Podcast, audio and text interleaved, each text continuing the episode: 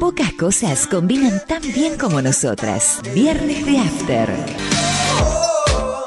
Viernes de After. Fabiana Gómez y Verónica Uber en Viernes de After.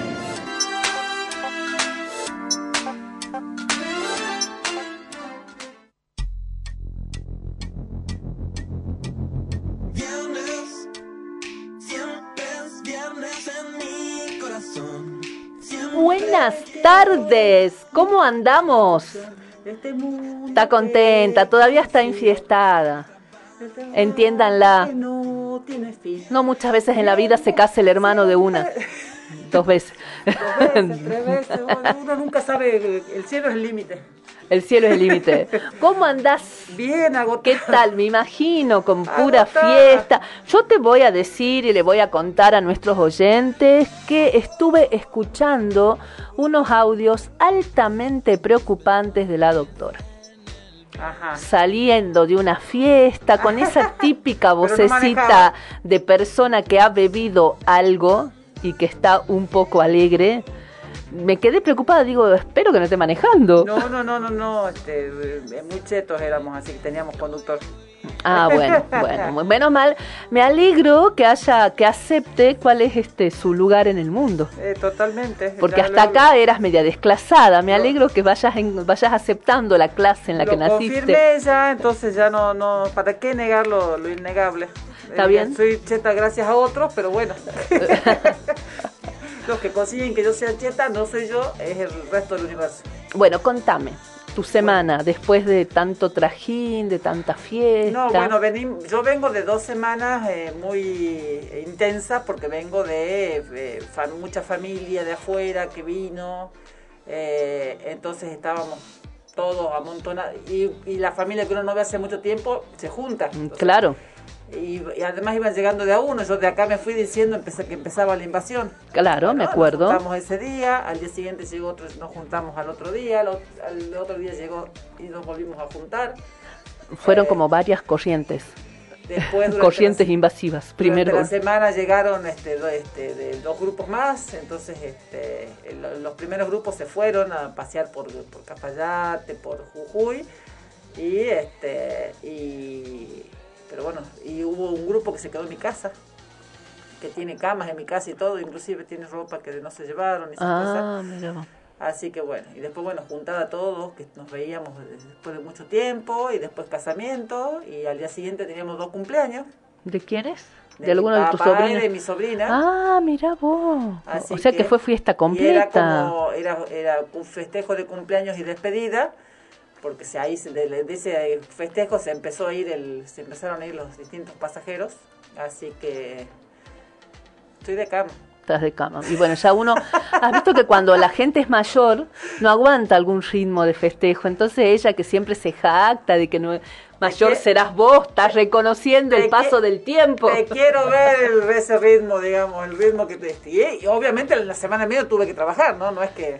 Eh, no es que me, me, regalaron él. Además me vine a festejar acá los 25 años de la También, yo digo, esta chica es no sé, no, no, se cansa nunca. Estaba acá festejando y después iba a seguir de festejo, de, de festejo y de festejo. bueno, bueno, muy, muy linda tu semana, este, muy agotadora. La mía tranqui, como siempre, festejé acá el cumple de la radio. Después yo sí tuve una despedida, también se fue mi ah es verdad se, fue, la, ingeniera, la, ingeniera nuclear. La ingeniera nuclear se fue a su lugar de donde va a trabajar. Se fue a ganar la vida. Se fue a ganar la vida pero no sé cómo se va a ganar la vida porque resulta que hay un severo problema de habitabilidad en Bariloche Ajá. que evidentemente es nuevo que no era así hace un par de años que calculo que la pandemia lo habrá este eh, hecho estallar por los aires no hay muchas propiedades en alquiler mm, permanente. Hay mucho alquiler temporario y lo que hay es muy caro, em, así que no consigue. Imagínate que la contrata la Comisión de Energía Atómica. Es analista de un reactor. Claro, ella la contrata y vos ni te imaginás, porque no sabes las condiciones que tenés que negociar ahora con el contrato también la vivienda. Claro. Entonces este, le dicen, no, te vamos a conseguir unas habitaciones que hay acá adelante. Bueno, cinco mil pesos por día. ¿Cuánto en un mes? 5 mil por 30.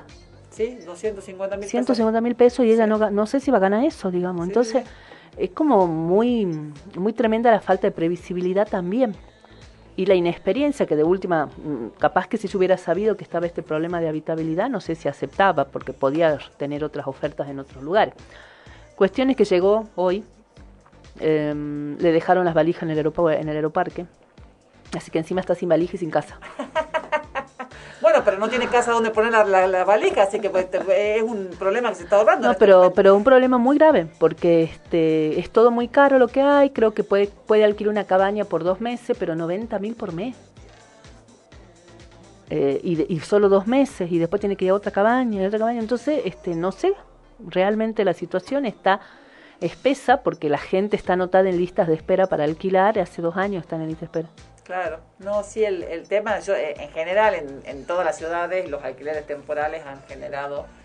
En las ciudades turísticas. Obvio, obvio, este, seguramente este, no, no será un problema en embarcación, pero en las ciudades turísticas sí, en general el, todo el sistema de, de alquiler este, para turistas este, ha encarecido los alquileres y ha sacado del mercado, no solamente acá, en todo el mundo, ¿no? Yo recuerdo alguna nota leída sobre la situación en Madrid este, respecto de, ese, de, ese, tema también, digamos, el encarecimiento para lo, de las habitaciones, de las viviendas para, para vivir.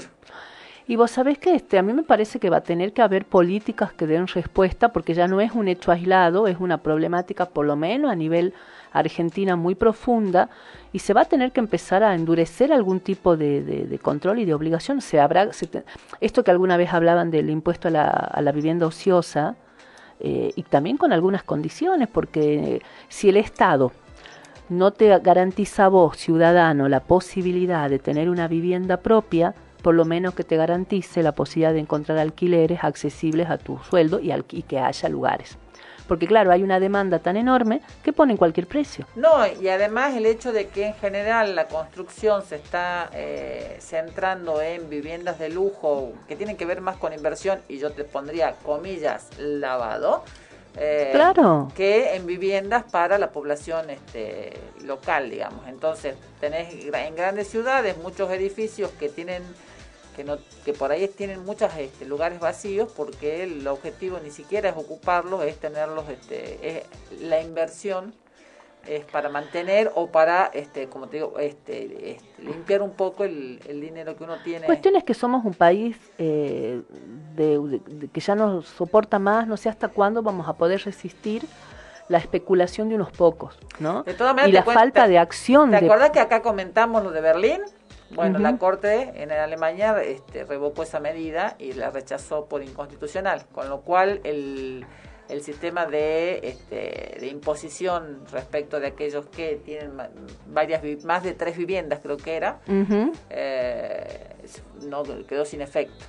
Y vos fijate que está, aparece otra vez esto sobrevolando el tema de la propiedad privada, de los derechos privados sobre, sobre el bien colectivo, y a mí me parece que hay que empezar a regular todo eso, porque lo peor de todo, que lo hablamos acá, es que los pocos que ganan fortunas con la especulación hacen que los defensores de su fortuna sea la gente que nunca va a tener la fortuna de ellos y que va... la expectativa de tener algún día... Es, sí, pero no la este, van a tener nunca, ¿no? Pero por eso, digamos... Y, las, y las cortes, las cortes de, de, muchos lugares del mundo terminan siendo para mí una monarquía moderna, no los elige nadie, hacen lo que quieren. Lo que pasa es que me parece eh, que se tiene que empezar a analizar desde otras perspectivas, porque por ejemplo, tanto el derecho a la propiedad privada como el derecho a la vivienda única están en la Constitución y incluyó las propiedad, la propiedad comunitaria indígena como para que este, si a alguno le, le cabe dudas. Entonces me parece que el análisis, eh, eh, habiendo, habiendo evolucionado la constitución,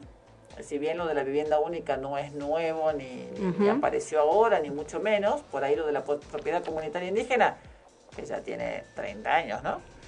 Ya va a cumplir 30 años en la Constitución. Tanto ya, claro. Sí, sí, sí, es verdad. Dos años cumple 30. Es verdad, es verdad. Eh, así que, ¿30? Sí, 30. No, 24. Sí. No, no, estaba, digo, no, no, sabía si me, le había errado el cálculo, no, pero sí 30. Tiene 28 en este momento. Eh, empezar a analizar el, eh, el la, la eh, digamos, empezar a regular estos derechos y analizarlos en función de esta modificación que sufrió la Constitución en el 94, que tiende hacia los derechos colectivos en primer lugar y que las este, y que los, digamos la libertad la, propiedad privada está al ser el interés de una sola persona tiene tiene que tener más limitaciones que este, los derechos colectivos. Pero entonces eh, sin sin este, modificar obviamente la, la disponibilidad de la propiedad privada en lo que excede a eh, al bien este al bien particular y a los derechos particulares este debe poder empezar a encontrarse mecanismos que la regulen y que permitan no solamente acá en el mundo entero que permitan que este se aplique a los bienes colectivos y al este al bien común. Mira yo yo hice una maestría una diplomatura en derechos humanos hace muchos años y una de las cosas que se planteaba era qué se hace cuando hay choque de derechos. Colisión, colisión de derechos. exactamente. Así le decimos los abogados. Entonces, ¿qué nos decían? En el caso de colisión de derechos, el interés superior es del... Eh, hay un, bueno, para, empezar, el interés superior es el derecho del niño. Hablando en ejemplos, ¿no? Claro. Por ejemplo, el derecho del niño es un interés superior y a mí me parece que esto que vos estás planteando de la cuestión de la, de la vivienda colectiva, de los derechos colectivos sobre los individuales, obviamente tiene que haber un interés superior ahí. Pero por eso, eh, eh, nosotros tenemos seguramente un análisis desde el, desde el constitucionalismo clásico que privilegiaba la propiedad privada y el, derecho individual, que era también una forma de plantarse frente a, eh, al, a lo existente en ese momento, digamos, empezar a consolidar la situación de la propiedad privada pero este, avanzados en el tiempo y tenemos un constitucionalismo clásico que tiende a analizar todo con, esa prisma, con ese prisma, el de la propiedad privada. Entonces, me parece a mí que en algún momento este, eso no puede eh, dejar eh, eh, seguir obviando los intereses colectivos. Y que lo que pasa es que también tenemos un problema que es este, la poca, este, la poca capacidad que tienen los legisladores para legislar de manera que sea, digamos, que contemple estas situaciones y que fundamente adecuadamente eh, las restricciones que se imponen a, la propiedad privada, porque las, restricciones a la propiedad privada que están aceptadas desde siempre en, el, en, el, en la Constitución y en el Código Civil tienen que tener un fundamento adecuado. Si yo tiro una norma sin fundamentarla y sin justificarla, claramente cuando la vayan a analizar, más allá de lo que uno pueda presumir eh, eh, va, a ser este, revocada. En cambio, si uno si, se, si se fundamentara y se hicieran las cosas bien, como este, acá no se legisla bien en general, este, no, no se sentencia bien tampoco, eh, entonces este, distinto sería, este, distinta sería la situación y la, la posibilidad de analizar esto. Claro, bueno, es, es, un tema para discutir mucho, para, que da para largo y que uno ya ve por qué caminos, este, eh, qué caminos toman algunos debates públicos en los que la gente más necesitada termina siendo los defensores de aquellos que, quien tiene acumulan y acumulan pero tiene alguna lógica. Quien tiene poco, bueno, ya sabemos que en general los grandes cambios sociales no, no han provenido ni de las clases altas ni de las clases bajas, sino de la clase media, y la clase media está eh, acá como bola sin manija. Eh, totalmente mm, ha perdido su ubicación en, en, en, la escala social, digamos, no tiene noción a esta altura de dónde está, cree que tiene más de lo que, de lo que tiene y rechaza a aquellos que se están pareciendo cada vez más a, a ellos. Eh, esto requiere de, una, de quien tiene poco, lo poco que tiene, no quiere que se lo toquen y eso es lógico, tiene una lógica. Pero está bien, nadie te quiere tocar lo poco que tenés, Mabel. pero, pero, a vos no te voy a sacar el, pero, lo, pero en general el discurso público no le vamos a sacar nada a pero el discurso público va por ese lado diciendo, o sea, te van, o sea, te van a quitar lo tuyo y no es eso, lo que pasa que no hay ni de la política ni del legislativo este voluntad de hacer estos planteos de una forma adecuada, de explicar que nadie está buscando desposeer a nadie. No creo, mira, si desde la política, creo que si habría voluntad desde la política, no encontraría eco en los medios de comunicación hegemónicos que le lavan la cabeza al 80% de la población argentina. Porque es, es, como que hay muchas cosas que para, sobre las que hay que avanzar y, y mientras vos tengas medios de comunicaciones que responden y que son absolutamente están al servicio de las grandes capitales. Bueno, pero la no política no es un partido. O sea, la ah, política es la política. Pero la política, acá no, la, política no existe, me parece, a esta altura. Hay intereses personales que se han agazapado en algunos partidos políticos y en función de eso están usando el partido político como un instrumento para eh, consolidar sus privilegios de clase. Este, y, antes esta gente se metía, esta gente que quería buscar privilegio de clase, como una estrategia, ¿viste? Iba poniendo este huevo en cada canasta y lo tenías en muchos lados este, infiltrados, si querés. Y ahora ya armaron propias estructuras y demás y están muy envalentonados. El, y, lamentablemente vos estás mirando lo que pasa en muchos lugares del mundo y bueno, están como tomando mucha delantera. Eh, y vos sabés que yo no, no sé si es un fracaso de algunos discursos políticos tanto como un absoluto dominio y control de muchos medios de comunicación, que en realidad vos fijate hasta dónde me voy, una de las características del nazismo era el control total de los medios de comunicación. Te la tiro nomás.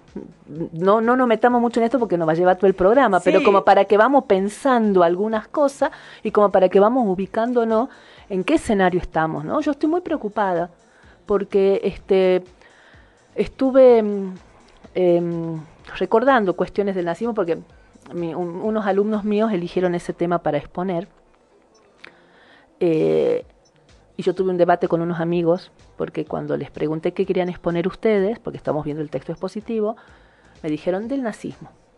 Y yo les dije, pero supongo que no lo van a defender, ¿no?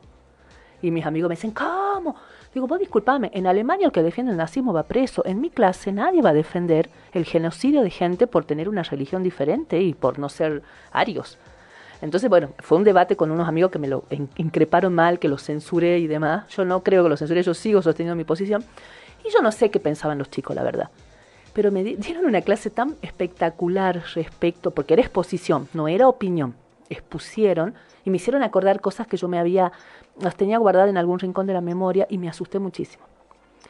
Me asusté muchísimo porque el caldo de cultivo que le permitió a Hitler ganar las elecciones en, en, su momento en Alemania tenía que ver con una crisis económica muy fuerte, una crisis de valores muy fuerte. Alemania después de la Primera Guerra había quedado fuertemente sancionada económicamente, estaba mal económicamente, no pudo afrontar la crisis del siglo del siglo la crisis del 29, que viste que golpeó mundialmente. Alemania no tenía herramientas para afrontarla, entonces había una situación económica extrema y eso fue lo que llevó a que en su momento Hitler gane las elecciones y ya sabemos cómo siguió la historia. Y yo siento que estamos en una situación tan parecida a nivel mundial, en la Argentina, pandemia, guerra, ¿viste? Y, me asusté, ¿viste? Cuando vos decís, ah, ¿qué está pasando acá? Y me agarró una honda preocupación, este, y eso no, me, no deja de darme vueltas desde que este, eso, eh, esta creciente intolerancia que uno ve que está instalándose con mayor fuerza en la sociedad, en los más jóvenes fuertemente, en los más, en, los chiquillos, en los chiquillos, digamos. Estoy un poco preocupada, debo confesar, porque no sé cómo, me siento derrotada antes de empezar la batalla, porque yo digo, a ver, al control de los medios hegemónicos de comunicación, vamos por ahí, no sé si, si, si mi razonamiento, estoy un poco preocupada este, este panorama sumado a, a, lo que pasó con el atentado contra la vicepresidenta. Y bueno, ya estamos un poco en hora de cierre, pero voy a saltar de acá. Ayer fui al cine. Ajá. Fui al cine, era una película que estaba esperando mucho y con mucha ansiedad, este, que es Argentina 1985, que se, que se estrenó ayer. ¿Qué te puedo decir? Una película necesaria, no podía haber llegado en mejor momento que este momento, ¿no? Porque hay eh, todo el recordatorio de lo que significaron los juicios a la Junta. La película está muy centrada no tanto en los hechos, que nosotros hemos visto muchas películas, muchos documentales, hemos leído mucho sobre las atrocidades de la tortura en sí, de los secuestros y demás. Garage Olimpo, La Noche de los Lápices, la historia oficial. Podemos hablar de muchas películas que trataron el tema, pero esto es judicial. Y vos has visto que una buena película de juicio que apele a conseguir la justicia sobre causas justas y demás, suele eh, gustar universalmente. De hecho, la película fue aclamada por el público en el Festival de San Sebastián. Es una película muy argentina, pero no por eso deja de tocar un tema universal que es conseguir la justicia sobre hechos aberrantes. Muy argentina. Hay guiños que yo no sé cómo va a ser un, un, traductor, ¿viste? Por ejemplo, este, hablan de Martín Caradagian en una parte. Em, eh, qué bien ambientado que está en los 80 tribunales, las cabinas, ¿te acuerdas las cabinas de teléfono naranjas? Sí, sí. Las, veces que las habré, pinchado Las cabinas naranja, ¿cómo eran los subtes en el 80? Viste que han tenido como un lavado de cara los subtes en Buenos Aires. Bueno, pero ¿te acordás cómo eran en esa época que, tenían como una especie como de formato de hierro y demás, que ahora no están tan así, están más modernizados? Hay, estaciones que por ahí han quedado, bueno, aunque la que más este, subsistía era la del, del subte A y ya no, ya claro. fue este, totalmente No, no, una, mira, una ambientación muy, muy buena, la ropa, los lugares, eh, eh, filmaron en Salta, ¿sabes? Eh, el aeropuerto de Salta lo filma, dice que lo eligieron porque por las características coloniales, es de los pocos aeropuertos que queda, si bien está modernizado adentro, mantiene una, una cuestión de estructura colonial este, externa. La verdad que la película a mí me... Mm, a ver, es, es difícil mirar una película que vos sabés que es ficción, pero que te interpela y habla fuertemente a un pasado reciente que para vos es casi un presente. Si bien es pasado, pero fue ahí nomás. Y, lo que sí que, bueno, en la época del juicio de la Junta, yo era chica todavía. Estaba consciente de lo que pasaba, pero no hilaba fino algunos detalles políticos. Entonces ahí es como que uno va viendo algunas cuestiones que a mí se me habían pasado, que no me acordaba, que no las había tenido en cuenta, que no me importaban. Pero creo que fue una película necesaria porque en esto de la defensa de la democracia, en esto de marcar mucho a dónde nos llevan los discursos de odio, la deshumanización del que piensa diferente. Hay un testimonio de una chica que ahora se me fue el nombre, pero que yo lo vi cuando fui a la ESMA este año, ah, está en un video ella hablando la real, que te mata, digamos, ¿no? Y una parte re importante que es que la sociedad estaba muy dividida y estaban en contra de que juzguen a los militares porque muchos los consideraban héroes a los militares. Entonces Moreno Campo, él venía de una familia muy conservadora y militar, ¿no? Entonces él le dice en su momento a, al fiscal, eh, a Estracera, la tengo que convencer a mi mamá, porque mi mamá va a misa con Videla y venimos de familia militar. Entonces le dice, usted no puede hacer las cosas para convencerle a su mamá. Y le decía, si yo la convenzo a mi mamá, vamos a lograr este, darnos cuenta que estamos convenciendo a la población, porque acá lo que nosotros necesitamos es que la gente se convenza de esta causa. Y hay un momento después del testimonio de esta chica que es desgarrador, que la mamá lo llama y le dice, no puedo creer que le hayan hecho esta atrocidad a una señora embarazada. Y ahí es como que uno nota el clic, ¿no? Y, tiene que ver con el termómetro social. Y hoy el termómetro social que se alegró de que hayan atentado contra la vicepresidenta, que se lamentó de que la valla haya fallado, nos está llevando para otro lado y hay que parar la pelota. Ya lo venimos hablando nosotros desde que pasó y es imposible no cruzar. Pero te digo, no, no pudo haber sido más justo y eso que ya estaba planificado que salga hace mucho, más justa y más necesaria. Así que es una película que hay que ver. Ahora, ya estamos en rehorario de tanda. Mm, justamente nos vamos a la tanda con una canción que suena en la película, este, y que es todo un himno, ¿no? Inconsciente colectivo de Charlie García.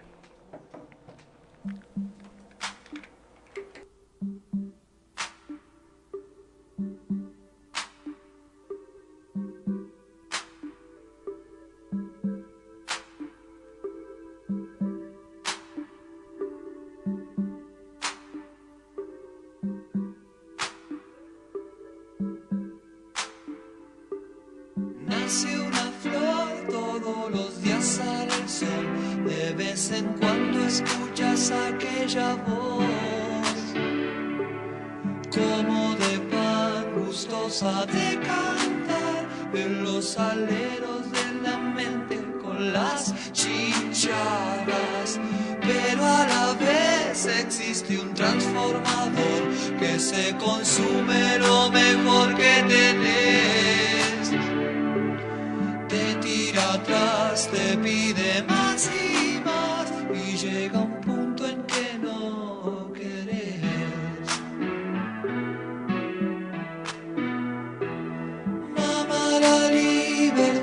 Siempre la llevarás dentro del corazón.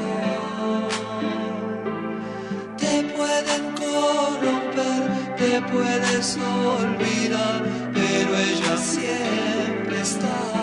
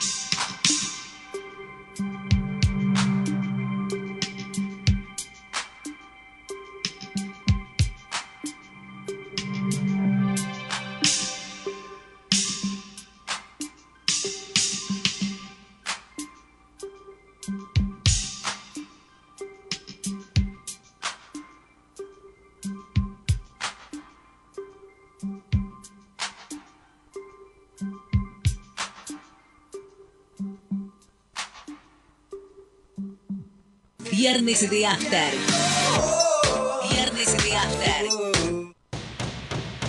88.1 FM Noticias. Una radio para no olvidar. Sergomint, máquinas y herramientas para talleres y gomerías. Tenemos las mejores marcas. Las mejores marcas. Balgon, Kobe, TG, Bipal, Macking Parts. Además, cámaras de todas las medidas. Sergomint. Carlos Pellegrini 750, teléfono 423 43 49.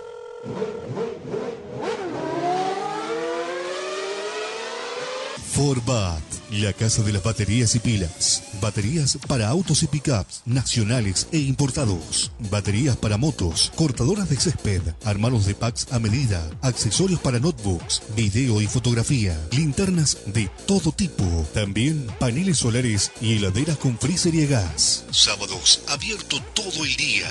Forbat, la casa de las baterías y pilas. Local San Juan 691, esquina Florida, playa de estacionamiento. Teléfono 431 7021. Servicio, mantenimiento, instalación en radiocomunicación, accesorios y equipos. 25 años al servicio. Enlace. Alcina 431. 431-3522. Atendemos de 15 a 20 horas. 25 años al servicio de la comunicación. La basura húmeda, lunes, miércoles y viernes. La basura seca, todos los martes y jueves. A separar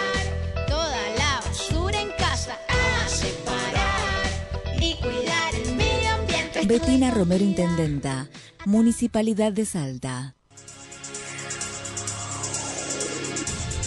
Mientras todos buscan entretenerlo, nosotros lo invitamos a informarse. Nosotros lo invitamos a informarse. 88.1 FM Noticias. La primera del dial. Viernes de After.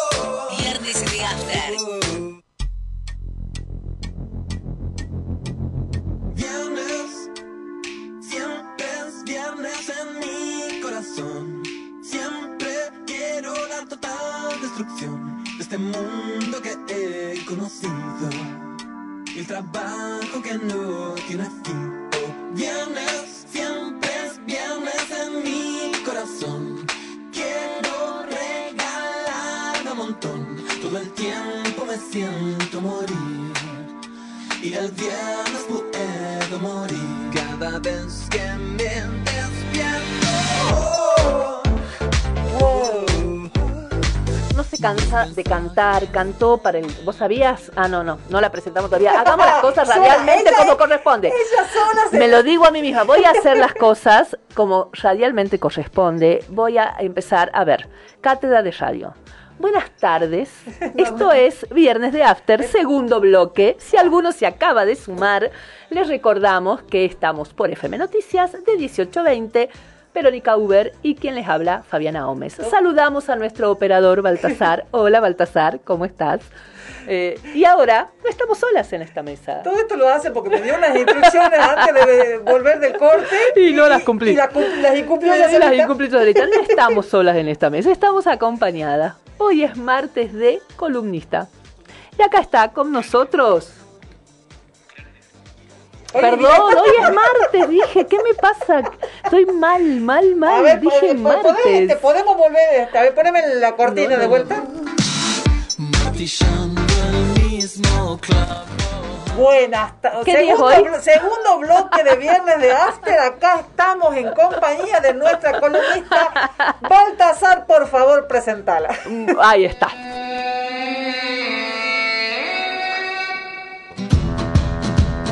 Recuperar la historia puede cambiar tu percepción del presente. Por eso Gabriela Careta te invita a un viaje en el tiempo.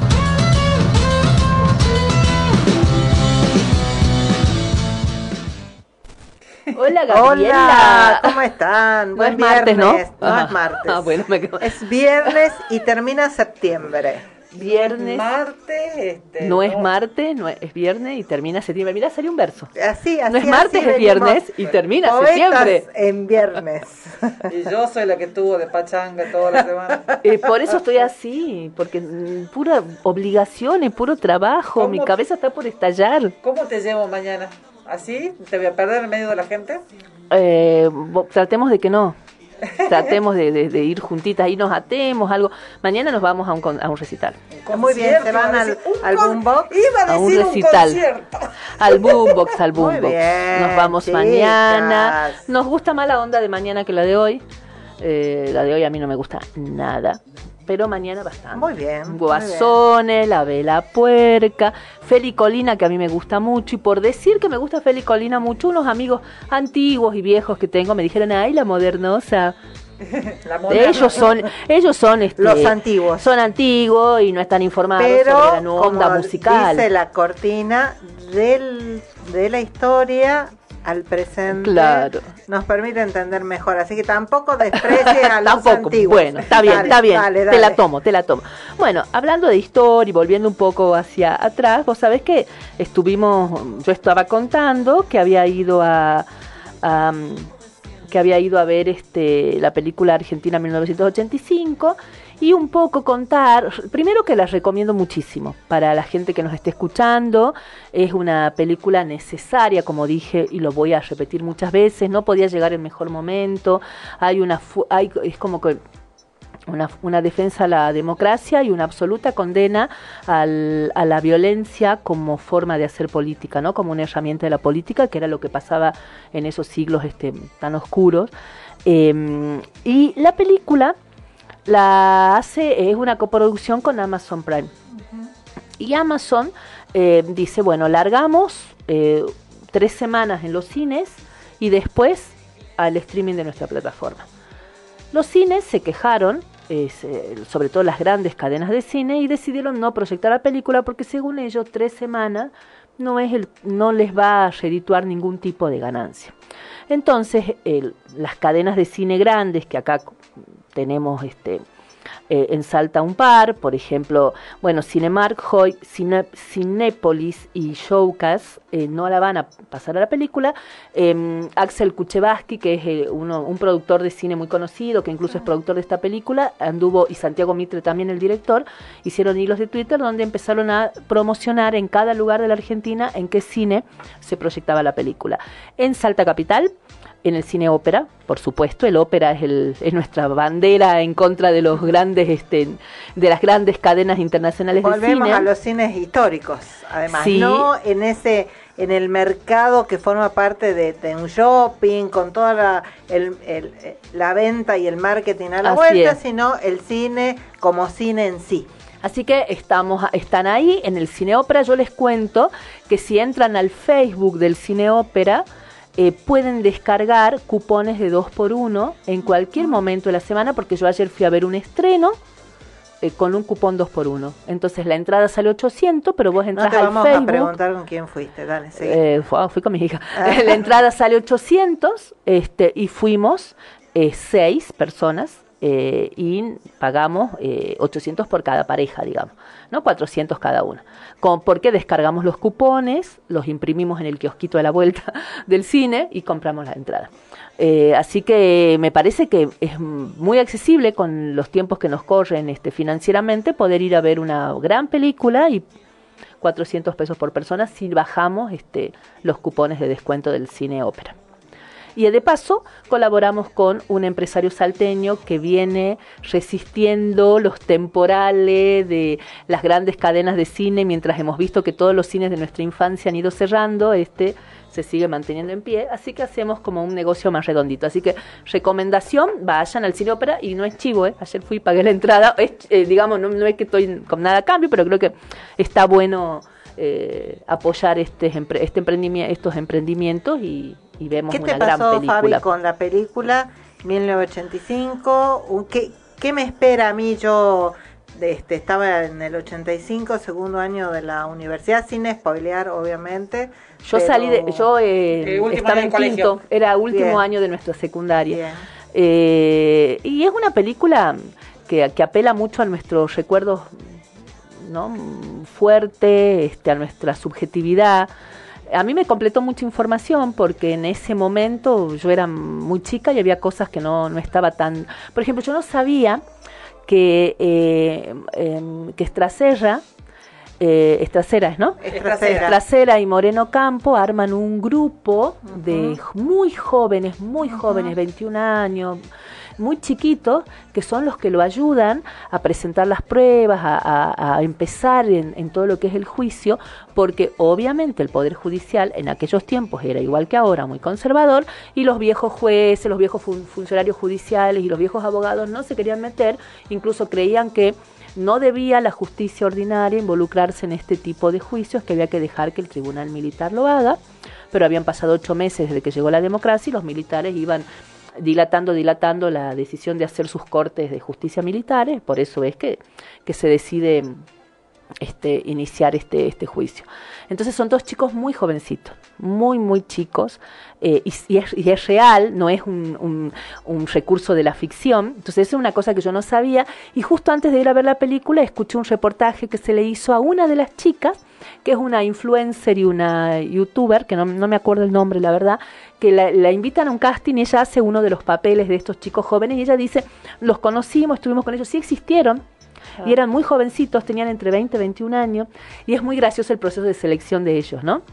Les van haciendo unas preguntas, qué les gustaba, la música, muy gracioso porque la película aún en los momentos más, más dolorosos siempre tienen una salida desde, desde, lo, desde lo humorístico. Yo le decía a Verónica hace rato, es, toca un tema universal como la necesidad de que se haga justicia, Justicia. pero es tan argentina, ¿no? Y hay tantos guiños a, a la Argentina, a nuestra época, a, a cosas como hablar en un momento dado de Martín Caradagian, por ejemplo. ¿Y qué combinación esta? Porque bueno, sabemos que es una película que donde ha ido en los festivales internacionales ha sido muy bien recibida. Ganó En este, ganó, el eh, premio del público. eh, así es, en el de Venecia tuvo un aplauso De nueve este, de minutos. 9, 10 minutos. Entonces tienen, las películas tienen que tener esta combinación de hacer referencia algo universal, pero por otro lado esta capacidad de sentirla como una película muy argentina también, ¿no? Entonces una buena una co- buena combinación vale la pena ir a verla. No la vi todavía, pero bueno, este fin de semana. Recomiendo. Y vos sabés que la película, y eso con eso conecto con tu columna, hay una parte del juicio eh, en que se pasa un testimonio de Víctor Basterra, ¿no? Eh, un, un testimonio que en su momento en la película se ve como Estracera, medio que no estaba muy convencido, no sé si era Estracera, no, era Moreno Campo, que no estaba muy convencido, que sentía que lo iban a destruir desde el otro lado, porque de alguna manera eh, Víctor Basterra, recordemos para el que no sabe, él trabajó en el labo- laboratorio fotográfico de la ESMA eh, aproximadamente entre octubre y noviembre de 1980. Él estuvo secuestrado como preso político más de cuatro años, lo detuvieron a él y a la hija, lo que no, no tengo muy presente es la edad de la hija, calculo que no era una niñita, ¿no? Si la detuvieron debe haber sido una adolescente. Él, a él lo habían detenido más o menos a mediados del 79 y estuvo detenido hasta el 83. En el 83 él salió, pero dos durante dos años, dos años, fíjense cómo corren, cómo son los tiempos, siguió siendo vigilado y le seguía cayendo un militar a la casa, diciéndole te tenemos controlado, ojo con lo que decís, ojo con lo que te junta, hasta el 85, que fue el año del juicio. Em, Basterra eh, había sido obrero gráfico y milita- militante del peronismo de base. A él, como yo decía, lo secuestran con la esposa y la primera... Ah, no, la primera hija era recién nacida, era un bebé. Sí. Yo pensaba que era más grande, no, era un bebé. Y lo torturaron alrededor de 20 horas, más o menos. Tuvo dos paros cardíacos. Y con el tiempo, a amenaz- bajo amenazas de que le iban a hacer algo a la mujer y a la hija, lo van obligando a que trabaje en los talleres fotográficos de la ESMA, que en un principio lo que lo obligaban a hacer era em, falsificar eh, documentos. Entonces él trabajaba eh, falsificando documentos, pasaportes, cédulas, permisos de portación de arma para oficiales y gente allegada a la Armada. Y también le empezaron a pedir que le saque fotos a los em, detenidos que pasaban por ahí, que generalmente era cuando recién entraban o en algún momento posterior a alguna tortura. Y él empezó a sacar las fotos, pero se guardaba una copia. Un, Viste que en esa época las fotos eran con los negativos negativo. Se guardaba los negativos, entonces empezó a hacer copias extras de la foto. O sea, no eran fotos digitales. Claro, para, para quien no- exacto, exacto. Quien, escuche no sabe que es un negativo, no eran fotos digitales, eran fotos en acetato. Analógicas. Eran eh, en acetato, que, que te venía el rollo adentro de la máquina, también una cantidad limitada de fotos, y eso había que revelarlo y pasarlo en papel. Bueno, él guardaba las fotos, la copia de las fotos que sacaba en unas cajas, en una, co- en una caja de papel fotosensible. Cada vez que los militares hacían requisa, no se animaban a tocar eso por temor a, vela- a, a velar las A velar las fotos fotos. que estaban ahí. Entonces, gracias a eso, él empezó a cumplir un mandato. Dice que los compañeros de él jamás, de hecho, mientras él estuvo en el juicio y demás, muchos lo fueron a apoyar y a decirle, porque él también bajo torturas durísimas cometió algunas delaciones y los compañeros no estaban enojados con él, entendían que bajo determinadas formas de tortura, con la mujer y la hija ahí, hay momentos en que por más valiente que pueda ser, se te quiebran, que eso era el objetivo. Entonces, este, él dice que muchos de sus compañeros le habían pedido que guarde testimonios y que el día que él salga, si él podía salir, que quede algún registro de por dónde habían pasado y qué habían vivido. El, el, informe Basterra fue fundamental para reconstruir muchísima de la gente que pasó por ESMA y, y es una base importantísima en el Museo de la ESMA hoy. Entonces, ¿qué hacía él? Él, cuando empezaron a darle permisos de salida, porque se fue ganando de alguna manera cierta confianza de, esto, de estos tipos, de sus, cap- de sus captores, él sacaba, empezó sacando una, este, un- una fotito de estas, bueno, no, es, no es el nombre de la foto, eh, porque estaban en... Las tiras de re- Las tiras, las tiras de negativo las empezó a sacar entre, en sus genitales. Y los revisaban, pero ahí no llegaban. Entonces así fue sacando las tiras de negativo eh, y fue armando todo esto. Después se fue animando cada vez más, pegadas en las costillas, pegadas en las piernas con cinta adhesiva. Llegaba a, la a una casa y las escondía en un hueco de la pared. ¿No? Entonces, este, y así fue de a poquito guardando todo este material importantísimo. Él, en el juicio de la Junta, estuvo cinco horas declarando. Eh, y las fotos que él dejó y los testimonios que dejó sirvieron para abrir muchos casos, de Para muchas que- causas después. Para que le interese más allá de leer algo, ponga Víctor Basterra, así como suena, Vela, Víctor obviamente con B corta y Basterra con B larga y S. Em, eh, en- Google y ponga las imágenes. están las Eh, fotos. va a ver, va a encontrar referencias a, a notas, digamos, pero puede ver las imágenes y están las fotos, muchas fotos de él, pero muchas fotos de las que él sacó, de, de la gente que estuvo detenida Ujú. ESMA. Así que, eh, como para tener una idea, y de ahí obviamente pueden este, llevarlo, este, eh, todos son links a páginas que en las que pueden ir leyendo algo sobre la historia de esas fotos.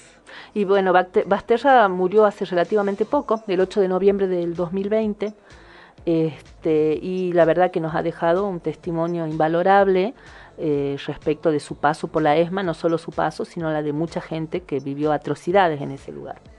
Importante como en este caso la fotografía se convierte en un testimonio, en una fuente que sirve a la historia, pero sirve también para la justicia, ¿no? Para la construcción de la memoria y de la justicia. Y decíamos recién eh, en relación a, a, a Basterra y a, la, y a la fotografía y a la situación de quienes este, estuvieron y fueron detenidos y realmente sobreviven a la situación de tortura, eh, durante mucho tiempo fue muy difícil eh, su reinserción, recuperar, no está, eh, inclusive en términos personales, y después quiero hablar un poquito de la foto, pero, pero Sí. quería recuperar esto porque de alguna manera este, hasta en algunos casos la situación de pensar, bueno, ¿por qué yo sobreviví, no? O sea, hay una culpa también atrás que pesó mucho sobre los sobrevivientes y llevar adelante además todo lo que fue la situación de las situaciones de tortura y de y de peligro de la familia, etcétera. Y en el caso de Basterra, como lo señalabas, la posibilidad de ir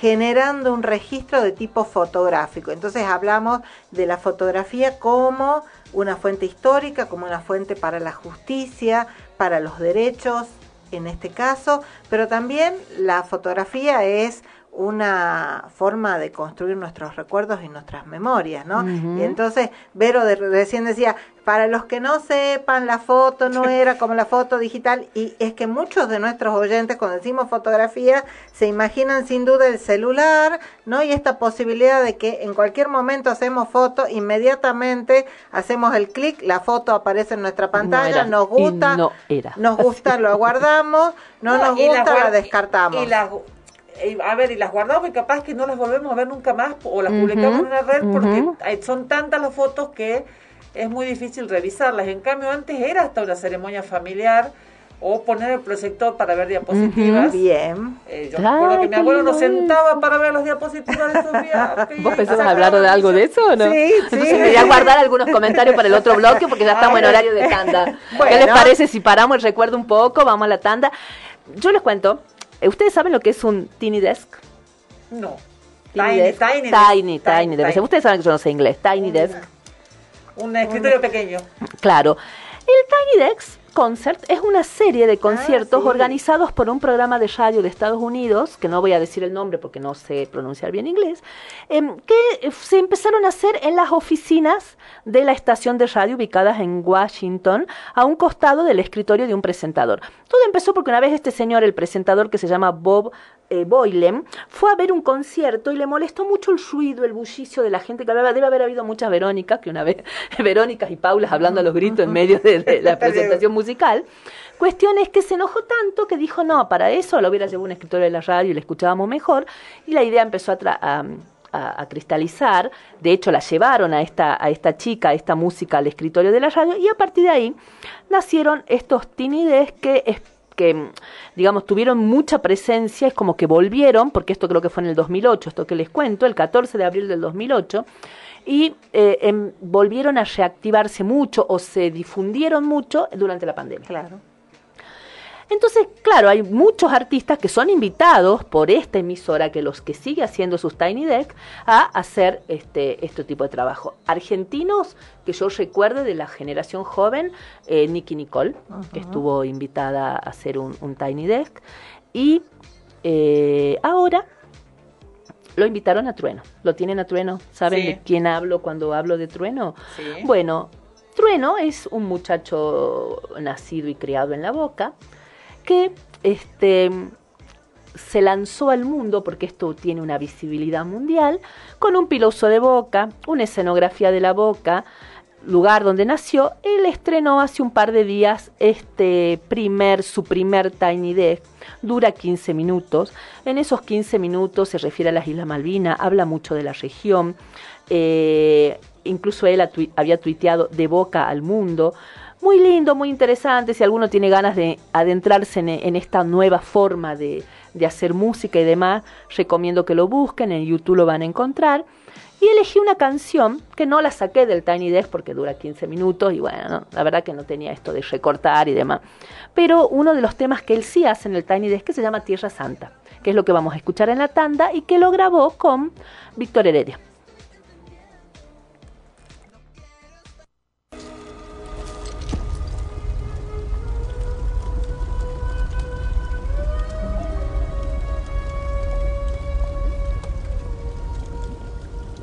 Si preguntan quién soy, qué llevo a dónde voy, de tierra santa.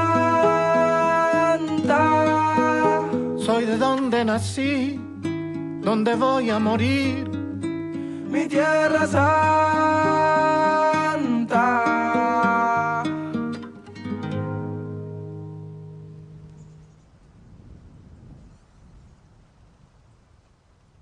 Hey. Yo soy la tierra, la sangre, los sueños, las ganas, el hambre, la luz en los ojos de mi santa madre. Hechos de barro, de rama, de viento, de hueche de carne, el sol cae en mi brazo por la tarde. Si preguntan quién soy, soy mi tierra, curtida de gobierno, de estafa, de guerra. Soy el hornero mostrando la sala, la vida, la muerte, la pluma y la bala, la soledad del rico, el sueño del pobre. La verdad es que el gobierno no se esconde, las huellas perdidas, el cuándo y el dónde. Ninguna dictadura va a poder borrar mi nombre, porque al futuro vengo de Tierra Santa. Latinoamericano llora, canta. Tengo la sonrisa celeste y blanca, si subo la mirada, la luna se levanta. Yo voy al futuro, vengo de Tierra Santa latinoamericano llora, canta. Tengo una sonrisa celeste y blanca, si subo la mirada, la luna se levanta. Mi cicatriz mi historia, mi fama, mi gloria, mi pena por panas desaparecido, memoria. Va por los guachos, carnales, puñetas, curices, chapales, al mundo le tiembla el piso por la euforia. Busco la paz en Bolivia, las calles de Chile, me busco en invierno el aguardiente de Colombia. Vengo barrio del tango y llego al meridiano para borrar con la mano la línea divisoria. Si preguntan quién soy, que llevo a donde voy, soy de tierra santa. Soy de donde nací, donde voy a morir, mi tierra santa.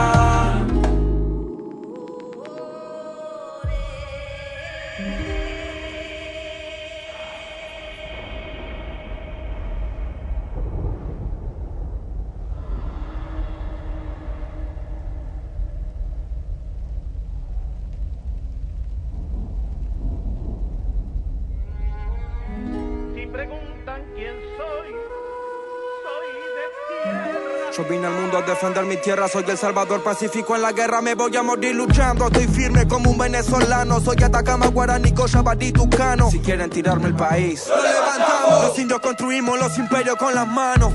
Voy al futuro, vengo con mis hermanos de diferentes padres, pero no nos separamos. Soy el fuego del Caribe y un guerrero peruano. Le doy gracias a Brasil por el aire que respiramos.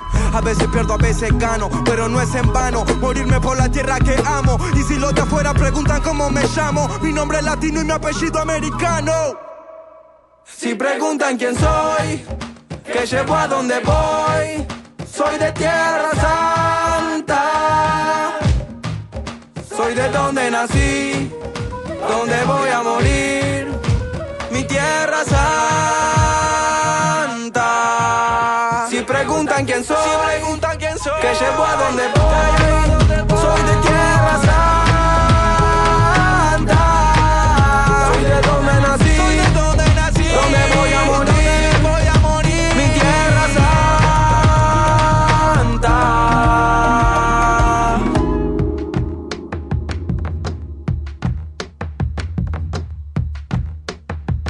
cicatrices, mi historia, mi fama, mi gloria, mi pena por panas desaparecidos. Memoria.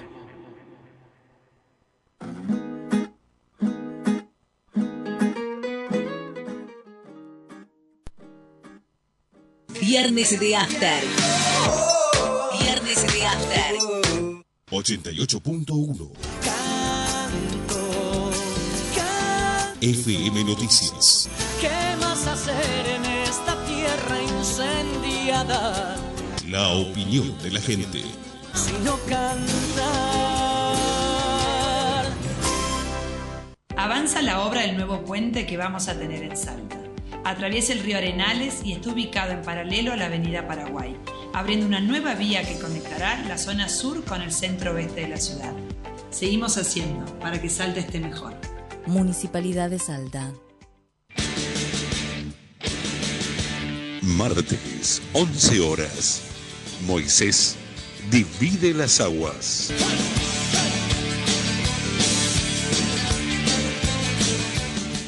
www.turradioinfo.com, el sitio web para tu emisora en 5 minutos. www.turradioinfo.com, Radio Info, el sistema de gestión de contenidos web con la última tecnología en diseños. Disponible para ordenadores y dispositivos móviles. Contactos al teléfono 03877 154 56 512. Gonzalo Sebastián Medina. Habilitamos la línea 4E para beneficiar a cientos de trabajadores que cada día van a San Lorenzo Chico. Yo feliz, con millones de mis compañeras también, fue un acierto total, total este, esta línea, es mucho más cómoda, directa. O sea, hay más alternativas. Entre vos perdés un call y no tenés que estar esperando 50 minutos que aparezca el otro. Beneficia en tiempo, en plata y en comodidad. Lleva casi dos horas. Ahora 25 minutos.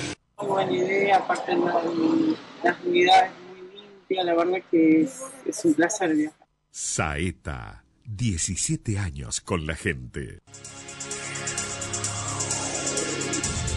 Mientras todos buscan entretenerlo, nosotros lo invitamos a informarse. Nosotros lo invitamos a informarse. 88.1 FM Noticias. La primera del dial. Viernes de After. Viernes de After. Viernes, siempre es viernes en mi corazón.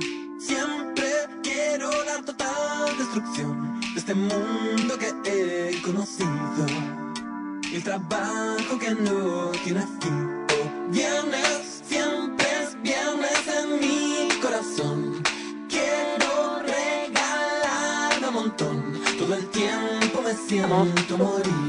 Bueno, si la gente supiera para dónde nos fuimos en la tanda, esto es para hacer una columna y hablarlo en, en otro programa. Esto que Obvio. estuvimos hablando es un tema muy interesante que, que no se agota eh, en una noticia o dos y demás. Este, así que pr- próximamente vamos a hablar Próximamente. públicamente de este tema que estuvimos charlando en el, se ríe la doctora, en el, este, en la tanda. Bueno, seguimos. volvemos, con- volvemos, volvemos a las fotos. Pienso, eh, generalmente decimos fotografía y la mitad seguramente de nuestras oyentes, de nuestros oyentes, piensan en su celular y en esa imagen que, que inmediatamente se registra y que podemos sacar 10, 20, 30 este, de manera seguida y rápida. Sin embargo, esto tiene poco que ver con lo que durante más de 100 años fue la fotografía.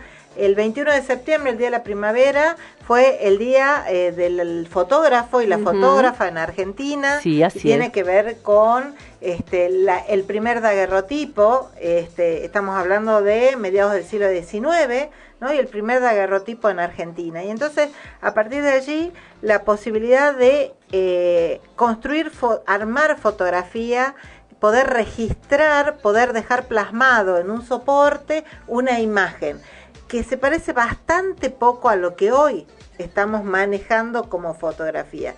Había que tener una capacidad para fotografiar, para revelar, para después, todo esto que les estoy diciendo, tiene que ver con la existencia justamente de los fotógrafos. Hoy este, la mayoría de nosotros, o por todos, hacemos fotos, sin embargo, el dispositivo celular o el dispositivo cámara este, digital eh, hace todo el trabajo, ¿no? Hasta nos define la, la, apertura que tenés que tener, la luz, eh, el, etcétera, etcétera, etcétera, y inmediatamente sacamos buenas fotos. Bueno, esto no fue la realidad siempre de la fotografía y de alguna manera la palabra fotografía, ¿no? Esto de foto, que es luz, luz y grafía escritura o escritura, ¿no? Escribir con luz.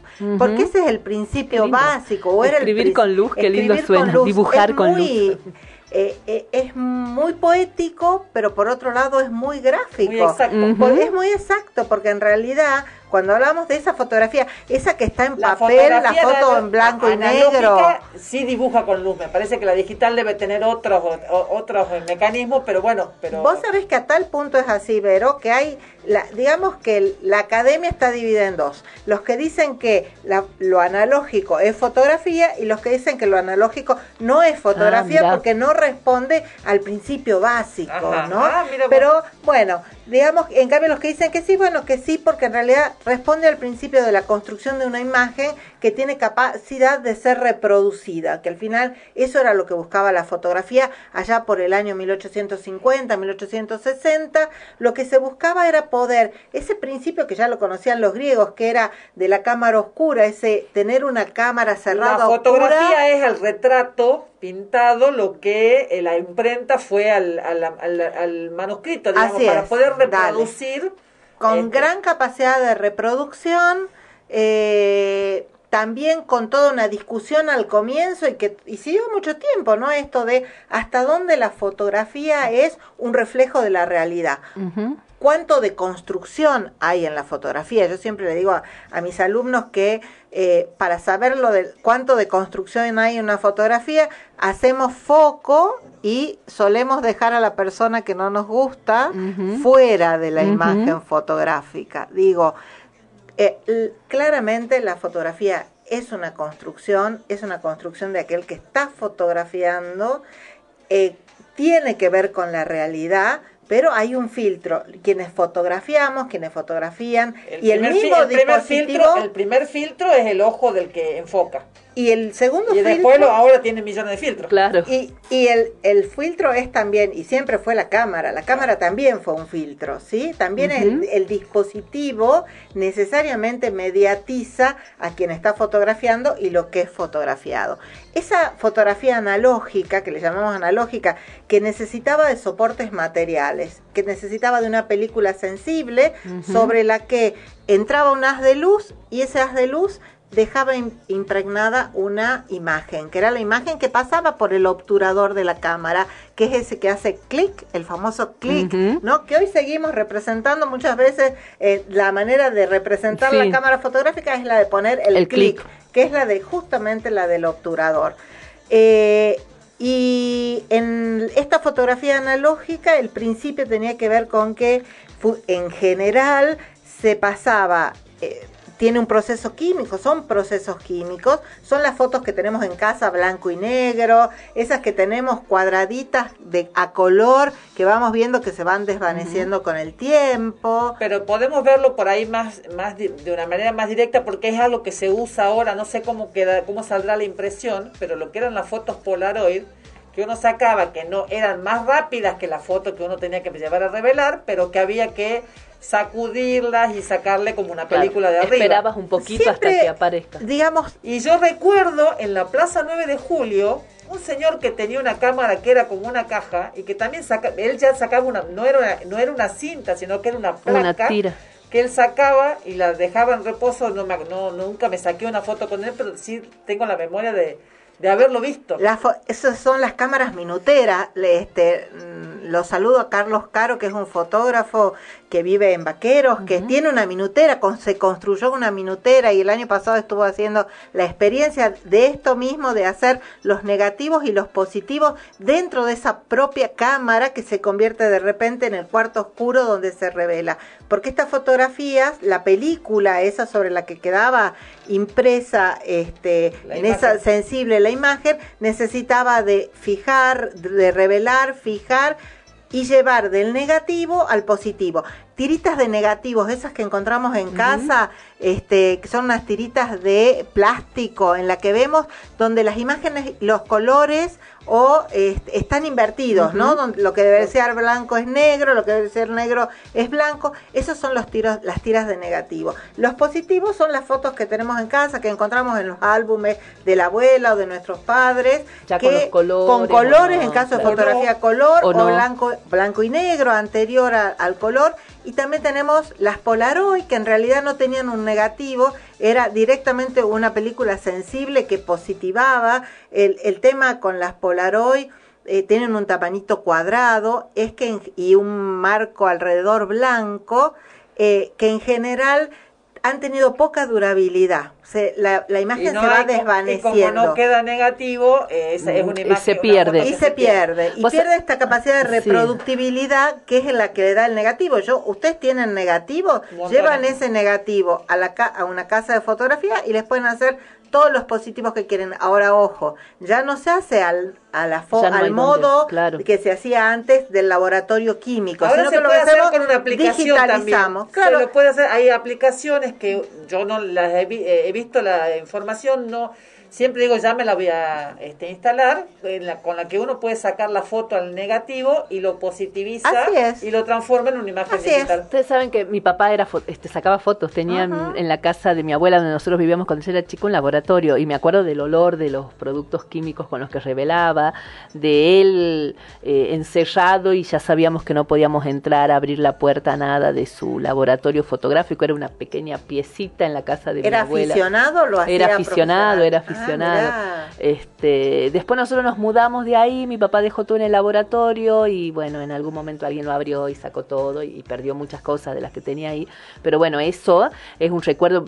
En este momento vos hablabas y yo sentía en mi memoria olfativa el olor de las del producto químico que no sé cómo se llamaba con el que usaba, eh, con el que revelaba. Me acuerdo que tenía unas bandejas de como de plástico con este producto y ahí iba iba revelando y después colgaba las imágenes en una En especie mi de caso, eh, anécdota familiar, cuando este, me bautizaron, no sé quién regaló dinero y con ese dinero compraron una máquina Kodak, la cuadradita, la que tenía el cubo.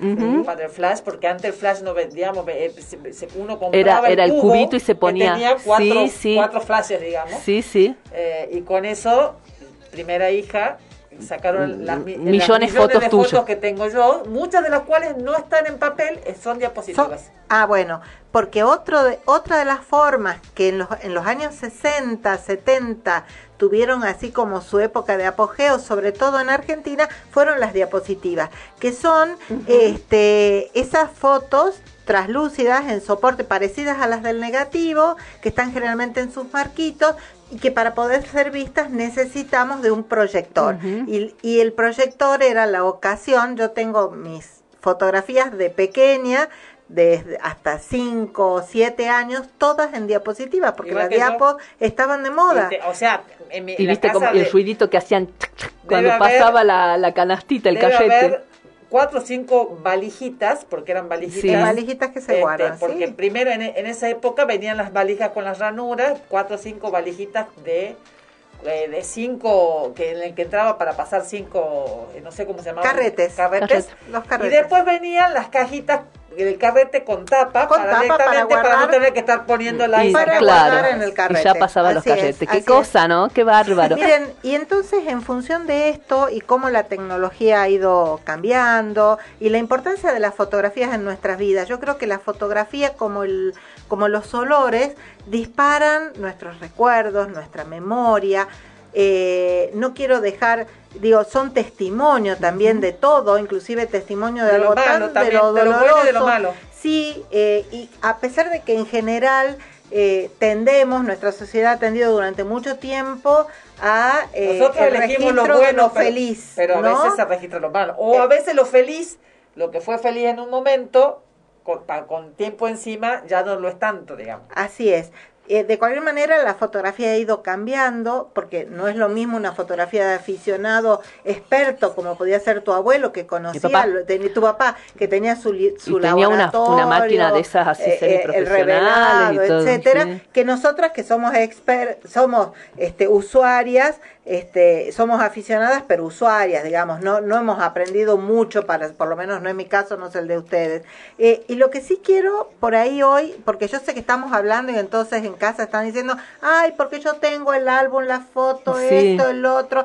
Algunos tips para cuidar la fotografía, Bueno, ¿les parece? dale. ¿Qué hacemos para las fotografías antiguas que llegaron hasta hoy? ¿Qué hacemos para que se conserven mejor a lo largo del tiempo? Miren, a las fotografías que en realidad tienen procesos químicos que siguen estando presentes, las afecta la luz, el calor y la humedad. Entonces, alejar las fotografías, a mí me pasó de tener una fotografía en un portarretrato cuando yo era chica, blanco y negro, un original, que le daba la luz que entraba por la ventana. Comenzó a desvanecerse y el proceso de desvanecer, a desaparecer la imagen no lo pude evitar porque en realidad ya el proceso químico de desvanecimiento se había iniciado. Me río cuando dice el proceso de desaparecer la imagen de la foto y yo tuve, sac, una Sí. relación al cine. Volver al futuro. cuando, iba desapareciendo. El es lo del que mundo. sucede, es lo que nos sucede con la fotografía y es lo que nos sucede con la memoria y es lo que son metáforas realmente muy importantes Sí. de lo que sucede en, nue- en Así nuestra es. vida. Pensemos que los grandes desastres, en inundaciones, terremotos y demás, mucha gente lo que más lamenta de la pérdida de sus bienes no, no es tanto lo material, sino muchas veces la pensando en las fotos de antes, porque ahora están en la nube y uno las puede recuperar. El, el álbum de fotos, haber perdido las fotos familiares, las fotos de, los de los hijos, de los padres, de los abuelos. Este, Y ahora están en la nube y uno las puede recuperar. Por ahora, digo yo, ¿no? Sí, obvio. Bien. Después hablamos en algún momento de la nube, de, del poder sobre la nube, de la capacidad que nosotros tenemos de controlar lo que está en la nube, nuestras imágenes, este, y hablamos de la fotografía digital. Pero digo, eh, es todo un tema, ¿no? Es- Porque es un tema. Es todo un tema. De- hoy tenemos más poder de control sobre las fotografías que tenemos en Físicas, papel que las que están en la nube. Entonces, las cuidemos de la luz, las cuidemos de, De la humedad. y del calor. Eh, recomiendo, si tenemos de esos álbumes que tenían hojas plásticas por encima que se pegaban, con paciencia las saquemos porque eh, eran de la época de los años 80, De los 90, de que los entraron 80 que estaban a importadas full de moda. y eran y son realmente de muy mala calidad para la conservación de la fotografía. Muchas de ellas pasaban el engomado a la fotografía y han quedado tenidas Ujú. o pegadas sobre el plástico. Entonces tratemos de sacarlas de ahí. Era mejor el sistema anterior. Mucho mejor. Que te queda con papel, Con papel de eh, manteca, tipo, como- tipo manteca. Papel tipo manteca y sostenidas por esos ganchitos en las puntas. En las puntas. Ese es el mejor sistema para conservar guardar porque el papel manteca es muy bueno. Eh, hoy nos da también la posibilidad, si queremos conservarla así 10, 10 puntos, digitalizarlas para poder mostrarlas, llevarlas, traerlas y las origina los originales les hacemos sobrecitos en papel eh, de resma, que en general la resma diga alcalino, quiere decir que es libre de ácido, entonces es el mejor papel para conservación de, Ah, de, de fotografía. Buen dato. Eh, sí, las diapos... Papel de arroz, no papel manteca. Era papel, Papel de, de arroz, es verdad. Exacto, pensando, tenés razón. No es Papel- papel No, porque el papel es- manteca no. es más duro y el de arroz no, es más es el- es flexible. ese- el papel de arroz. Exacto. Y ahora me dio ganas de comer arroz. Dayana Arroz. ¿Te acuerdas de la propaganda? Dayana Arroz. Entonces, eh, las diapos también, la, eh, claro, las diapos es mucho más difícil digitalizarlas, ¿no? Claro. Entonces, quienes tengan diapo y por ahí quieran hacer un proceso de conservación, eh, vienen escáneres que son específicos para tanto para negativos como para diapositivas, ¿no?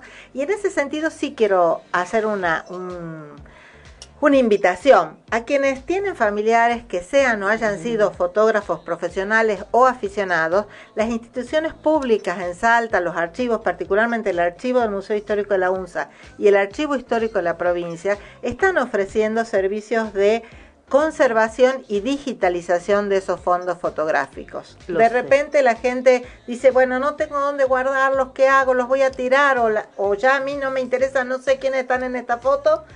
Las instituciones públicas eh, hacen una evaluación y en general reciben esas eh, de donación o si no en custodia. Se hace el proceso, la institución se queda con una copia digital y los originales se devuelven Yo a los estuve en eh, alguna muestra en el, en el Museo de la UNSA, creo que cuando vos eras directora, Gaby, de un señor que tenía un negocio por cerca de la Plaza 9 de Julio y que era un fotógrafo aficionado y la familia había donado unas fotos preciosísimas de la Salta de principio del siglo Hace XX. poco vi en Twitter No me acuerdo el nombre del señor, un pero me la foto. De una persona que se dedicaba a eh, recuperar, a, a digitalizar álbumes abandonados, digamos. Este, y por ahí hacía hilos con la una misma persona, digamos, había encontrado, por ejemplo, un álbum en que había una mujer que a lo largo de los años se ve que el marido o la pareja o alguien, algún familiar, le sacaba fotos metidas en, en el agua vestida. Entonces tenía todo un, un- Mm. como 20 años por, por el, por el cómo se notaba este, su envejecimiento, por decirlo de alguna manera, el paso del tiempo en su persona, fotos en distintos lugares con agua, desde bañaderas a lagos, ríos y demás, vestida. Otra pareja que se sacaba fotos en lugares turísticos. Y era, era eh, eran varios hilos, ay, lástima no haberlo guardado, pero la verdad que me interesó mucho, me entretuve toda una tarde Es de gente que encuentra álbumes y este, dice, ¿qué hago con él? Le da pena porque el- capaz que a Porque veces alguien desalojaron es de una casa, o murió la gente de la- en la casa. y- Nos y- mudamos de una casa grande a una casa pequeña y hay que deshacerse de cosas. Y, por bueno, ahí hay, hay de, de, de bisabuelos que ya no sabemos quiénes son y por ahí uno los deja y no tienen anotaciones este, atrás. Yo intento en, lo- en- en- en las digitales trato de, de vez en cuando lo hago, de poner datos de la foto porque yo ahora sé quién es, quién es la gente que está ahí o que estábamos haciendo y en cinco años capaz que ya no sé ni quiénes son las personas que están ahí porque no me acuerde yo o porque ya- y durante mucho tiempo se como que no se puso en valor la fotografía de aficionado la- o las fotografías de álbumes familiares. Y desde hace unos 30 años, 20, 30 años, realmente se está haciendo una recuperación y hace la semana pasada, que no estuve aquí porque estaba en, el Congreso este, de Historia de la Fotografía del Noroeste, eh, estaba presente un referente eh, de, de la historia de la fotografía en Argentina, que es Abel Alexander, un estudioso, pero además un, alguien que ha recuperado buena parte de fondos fotográficos, y le contamos un poco lo que estábamos haciendo justamente con los aficionados y la recuperación de los fotoclubes, de la, no de la que peña de paisaje fotográfica. ni de lugares, No, puede ser de personas también. Totalmente, totalmente. Eh, y, de, y sobre todo de aficionados que por ahí se organizaron, como fue el Fotoclub de Salta, la Peña Fotográfica o el Fotoclub y Cult- eh, Cultural de Salta. Y eh, nos decía Alexander que eh, la verdad que la riqueza que hoy tenemos en Salta eh, y la posibilidad de recuperar estos fondos, porque además este, mostramos un, el- un trabajo que se hacía con un fondo que es el de el de Ligul, eh, dijo no es muy frecuente en la Argentina. No, ha- no es muy frecuente en la Argentina que haya esta política de recuperar fotografía de fotógrafos Mm. aficionados. Así vos. Que tenemos muy buenos fotógrafos, muy buenos fondos fotográficos y el que al que se refería Ujú. Fabi hace un ratito se llamó Juan García Carreño, era un, García un Carreño. inmigrante Español. español, Sí, ya me este, que tenía un que tenía un comercio y que en esto de su comercio eh, se ve que debe haber- deben haber entrado eh, cámaras importadas y se dedica junto con otros tres o cuatro a hacer una fotografía muy particular en la década de 1920, Sí, sí. 1930, que es fotografía en 3D. O sea, la posibilidad de ver fotografía con la experiencia de la tercera dimensión. Estamos hablando de De principios 100 del años. Sí.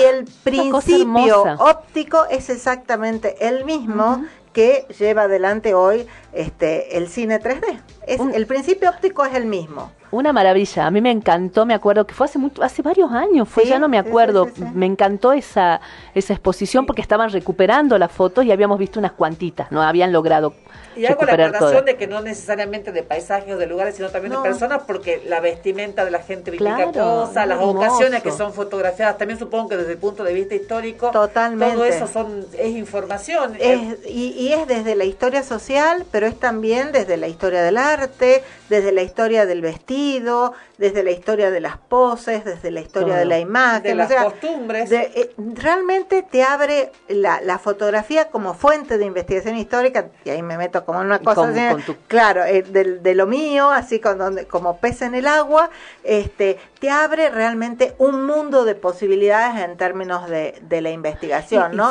que los ya- primeros planos, los segundos, Sí, las sí. mujeres, los gestos de las mujeres, los gestos de los hombres, cómo van cambiando. Yo decía en, en el fondo Ligul, que es de la década del 60, 70, Ligul fue esposo de una este, maestra nuestra de formación en el área de letras, que es Zulma Palermo. Ay, y es. Zulma la que promueve la donación de este fondo.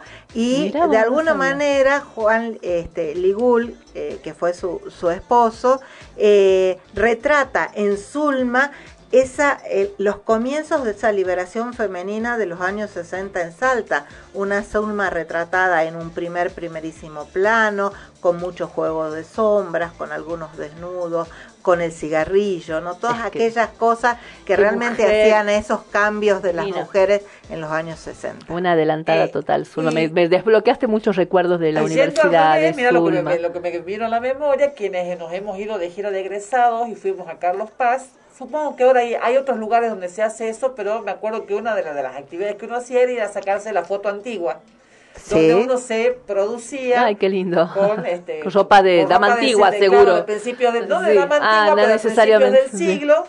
Este, y en general las mujeres paradas con que los hombres que nos, a uno le hacían poner cara seria, cara adusta como si este, como si fuera una foto antigua. Claro, como uno veía, qué lindo eso. ¿Sabes que me acordé? Eh, bueno, nada que ver, pero hablando de fotos, vi una, un documental, una película documental dirigida por Agnes Barda y con un fotógrafo, JR, que es un fotógrafo francés que se dedica a hacer grandes fotografías y a pegarlas, e intervenir muros y paredes, elige muy bien los muros y demás, ¿no?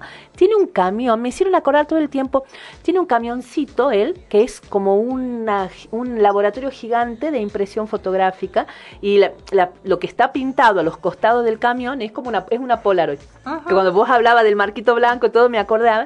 Entonces la gente entra al camión, se saca la foto y se imprimen fotos gigantes que se intervienen en distintas paredes. Entonces el documental se llama Visage Village, que es como caras y, re- y lugares. Y eh, hay uno que justo en esto de la memoria, van a una aldea en Francia que es una que hay un barrio minero, una aldea minera. Eh, y queda una sola señora resistiendo en esa en ese barrio minero porque todos se han ido yendo y como que quieren demoler y construir otra cosa y ella resiste, resiste, tiene muchos recuerdos, su papá saca fotos viejas, muestra fotos y ellos imprimen estas fotos gigantes, intervienen en ese barrio minero y pegan las fotos gigantes. Y hay uno muy particular de un señor que dice que el papá venía de la mina y lo- la mamá y los hijos lo ayudaban a limpiarse, a bañarse. Entonces está sentado con una palangana y todos limpiándolo de todo el hollín de la mina y demás, y la, po- la ponen en imágenes gigantes. Una preciosura, es un documental que dura una hora, 20 minutos, que se llama Visage Village. Precioso, se los recomiendo si alguno lo puede buscar y ver.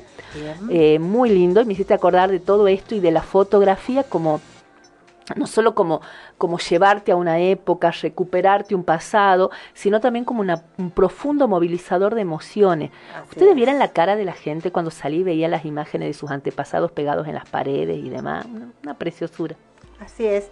Y la fotografía como documento, de, de hecho hay este, grandes fotógrafos ¿no? que han hecho fotografía documental, que hacen fotografía documental, la fotografía como arte y también el fotoperiodismo. Y entonces en ese sentido recordar también que de repente la fotografía de un hombre junto a su mujer caminando por la playa, le costaron, le costó la vida a un fotoperiodista argentino, y entonces también en, en el día de la de recordando a los fotógrafos y fotógrafas argentinas, recordar también a Cabezas, ¿no? A en José esto Luis de a. José Luis Cabezas y eh, que no nos olvidemos de Cabeza, el peso y la importancia y la significancia de la fotografía, de la imagen fotográfica, ¿no?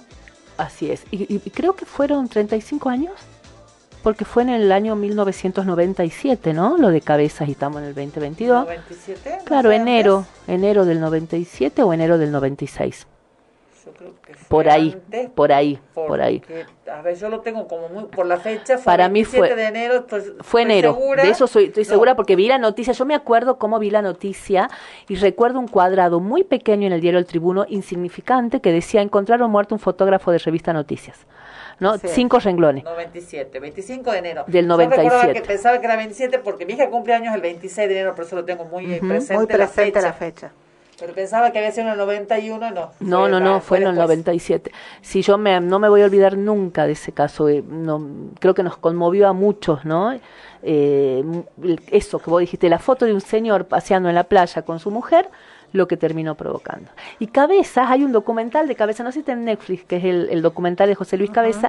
Era un fotógrafo increíble porque era muy disruptivo. Sí. Hay una foto que él le saca a un gremialista y Cabeza se para arriba de una mesa y le saca la foto de arriba y esas muchas veces eran tapas de la revista Noticia y con un juego de mensaje desde el posicionamiento, la pose, hablando de las poses, de los gestos adultos y cómo él rompió un poco con algunos moldes. Esa foto impresionante porque está el gremialista sentado y él está le saca de arriba, entonces la, el ángulo de la imagen es muy impresionante y es muy potente lo que comunica.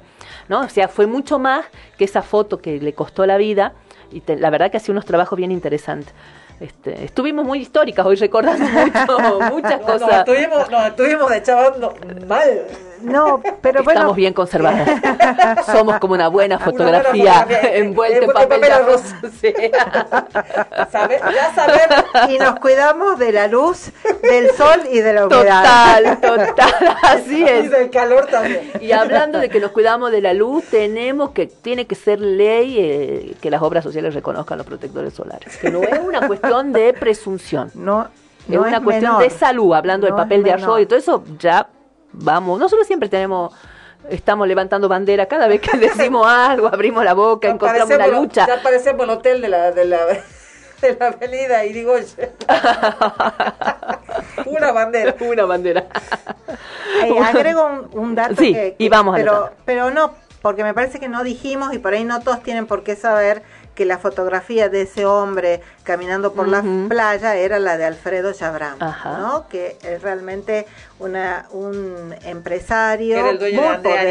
poderoso, De dueño de Andreani y además indicado en negocios absolutamente corruptos, turbios, eh, bueno, y, y con un manejo violento, su- sus No, y muy hábitos. vinculado con el poder. Muy porque vinculado también con el, el tema poder. tenía que ver con la declaración o no de las encomiendas que ingresaban a nuestro Ah, país claro, a través de Andreani. a través de Andreani. Y sabes que también estaba, a- a- ya yo para, para ir cerrando, quedaron libres aquellos que fueron sea, detenidos condena. por- porque hace 35 años Sí, sí, están sí. libres entonces también eso no este con qué gente por ahí algunos se pueden llegar a cruzar caminando por la calle porque fue atroz la forma en que lo mataron le prend- lo prendieron fuego lo mataron Lo de la Tremendo. UNSA, ¿dónde? Ah, Buenos Aires 177, de, lu- de, de martes a viernes, por la mañana, por la tarde y los sábados por la mañana. Van y preguntan por... Van y preguntan por eh, Polo, por Virginia, Verónica, por todo el equipo, cualquiera del equipo del Museo Histórico de la UNSA, por Buenos Aires 177, se acercan, les cuentan inquietudes, orientaciones y cómo podemos trabajar juntos para seguir recuperando el, el patrimonio fotográfico de Hermoso. Salta. Si Gran hacen, patrimonio. si hacen un volante con esta información, nosotros lo podemos subir a nuestras redes. Dale, y las invi- y vamos, seguramente los vamos a invitar en algún momento para que nos cuenten de alguna de las exposiciones que están llevando adelante. Me encanta, Porque sí, sí. siempre trabajan mucho con la fotografía, tienen un interés particular. Este, yo hace un tiempo que ya no estoy en el museo, pero la línea esta sigue siendo trabajada. lo de la museo. foto es eh, espectacular y también todo el expediente judicial de, De Pedrito de Pedrito Sangüeso. Sangüeso es una maravilla. No sé si está expuesto eso o No. fue una exposición en el momento en que yo fui. Fue Impresionante, realmente grandes cosas hace la universidad eh, y viene haciendo desde hace muchos años y está bueno difundirla. Bueno, vamos a la tanda. Vamos. Bueno, vamos a ir a la tanda. Estuvimos hablando mucho de cosas históricas, cosas antiguas. El tercer bloque viene otra vez un viaje en el tiempo, porque en el tercer bloque los vamos a invitar a ir hacia el 85, pero musicalmente hablando. Así que nos vamos a ir a la tanda escuchando algo nuevito. Es una canción que salió hace unos días, no sé si la semana pasada, una colaboración entre Bomba Estéreo y Manu Chao. La canción se llama Me Duele. Vamos a la tanda. El Congreso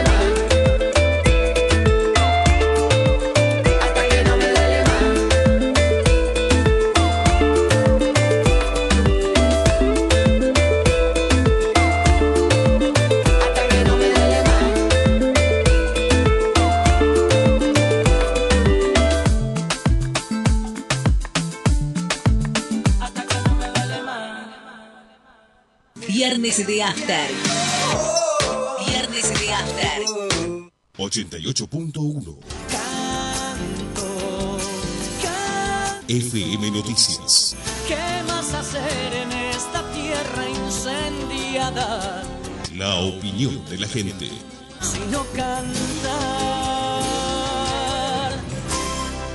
Habilitamos la línea 4E para beneficiar a cientos de trabajadores que cada día van a San Lorenzo Chico. Yo feliz, con millones de mis compañeras también, fue un acierto total, total este, esta línea, es mucho más cómoda, directa. O sea, hay más alternativas. Entre vos perdés un colo y no tenés que estar esperando 50 minutos que aparezca el otro. Beneficia en tiempo, en plata y en comodidad. Lleva casi dos horas. Ahora 25 minutos. Muy buena idea, aparte la- las unidades muy limpias, la verdad que es, es un placer viajar. Saeta, 17 años con la gente. La basura húmeda, lunes, miércoles miércoles y viernes la basura seca. Todos los martes y jueves a separar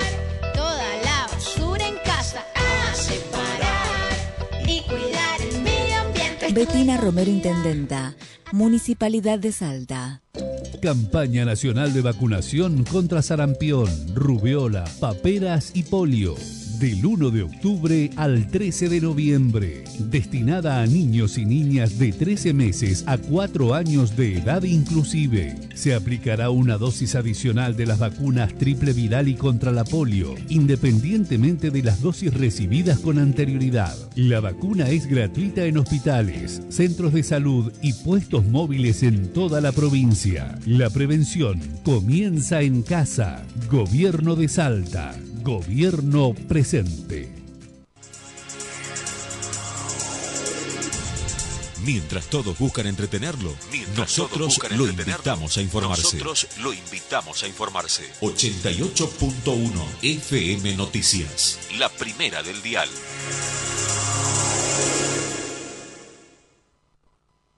Viernes de After. Viernes de After.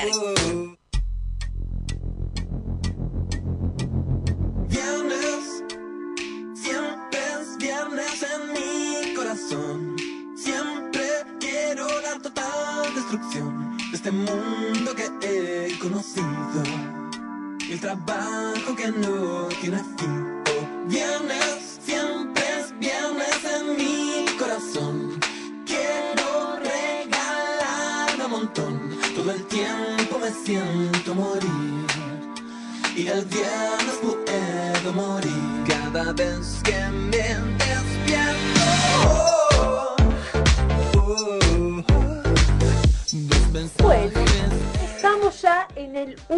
Último bloque de nuestro encuentro semanal de viernes. Eh, que siempre decimos lo mismo, pero es inevitable no caer en este mismo lugar.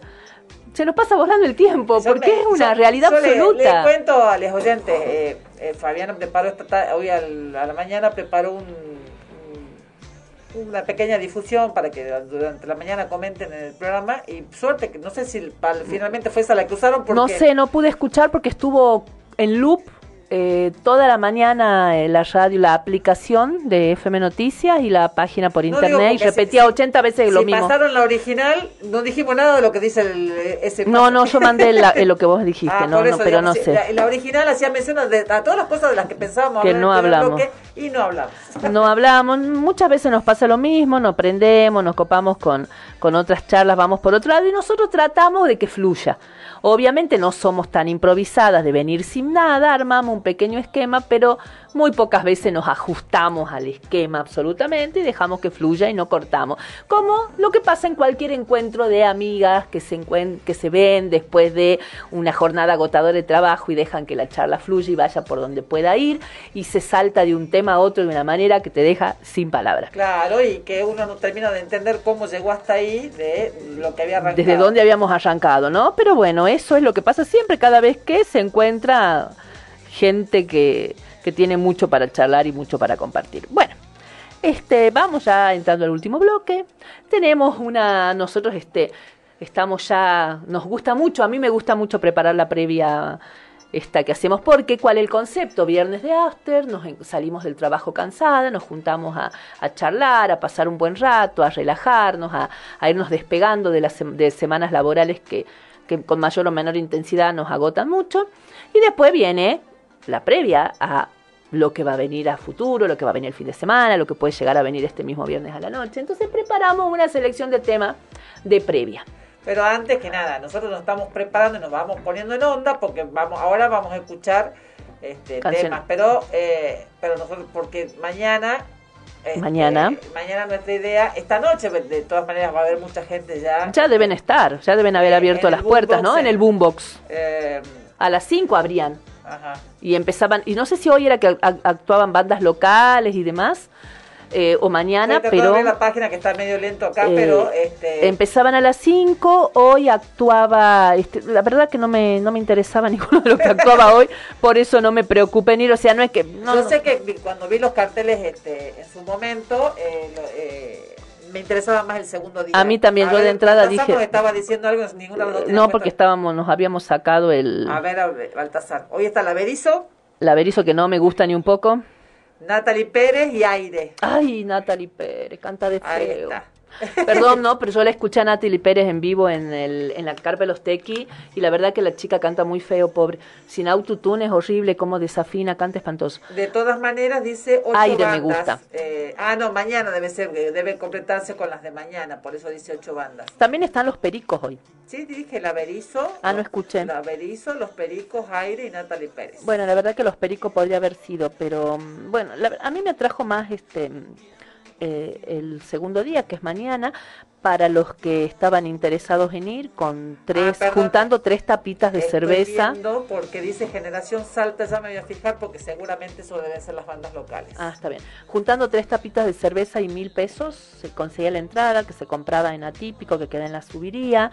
También se podía comprar en Salta Ticket, directamente salía 1500 pesos la entrada sin tapita. Muy accesible para la cantidad de bandas que van a estar y demás. 1500 pesos es muy accesible. Eh, mañana, bueno, hoy ya dijimos que quienes iban a estar. Sí, Generación Salta son Las bandas locales. Sí, sí. Y, y, este, el primero de octubre, que es mañana, que es donde vamos a ir nosotras, van a estar la Vela Puerca, que nos gusta mucho, Guasones, más o menos, a mí no me encanta, pero me gusta, eh, Emanuel Orbileu y Feli Colina, que también es salteña, vive en Buenos Aires, alguna vez hablamos de ella acá en el programa, que también me gusta mucho. También van a estar los ganadores del concurso de bandas, eh, dice que hay un Josué y un Gastón Fuentes. Gastón Fuentes va a estar el segundo día y Josué hoy, que ya calculo que ya debe haber estado, porque si abrían a las 5, A las 4. a las 4 ya deben haber entrado, sí. A las 4 abren las puertas tanto hoy como mañana. Ah, O sea, ya abrieron hoy, por supuesto. Y este, así que ya deben haber estado todas las bandas locales. Eh, a ver, Jinko, Junior, Mercurio, Julián, Cícero, DJ, Ubuntu, eh, Agustino BT, que debe ser este, Clunac, Biam, Pema, DJ Lana, Chochi Palacios, Encuadra. Fran Resina, Tuscan, Club 20, Florencia, Florencia, Frost, el rey del BST, Jazz, Mauron, Oc- Octoplus y Sophie Hop.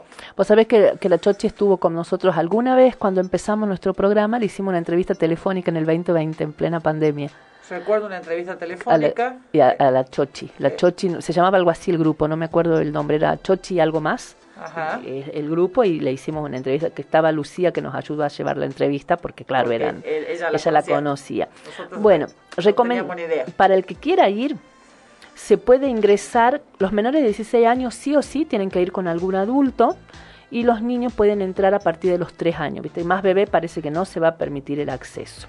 Qué elementos están permitidos llevar alcohol en gel barbijos, bolsas pequeñas, riñoneras o mochilas de un solo compartimento, celulares, sombrero, gorra y lente de sol.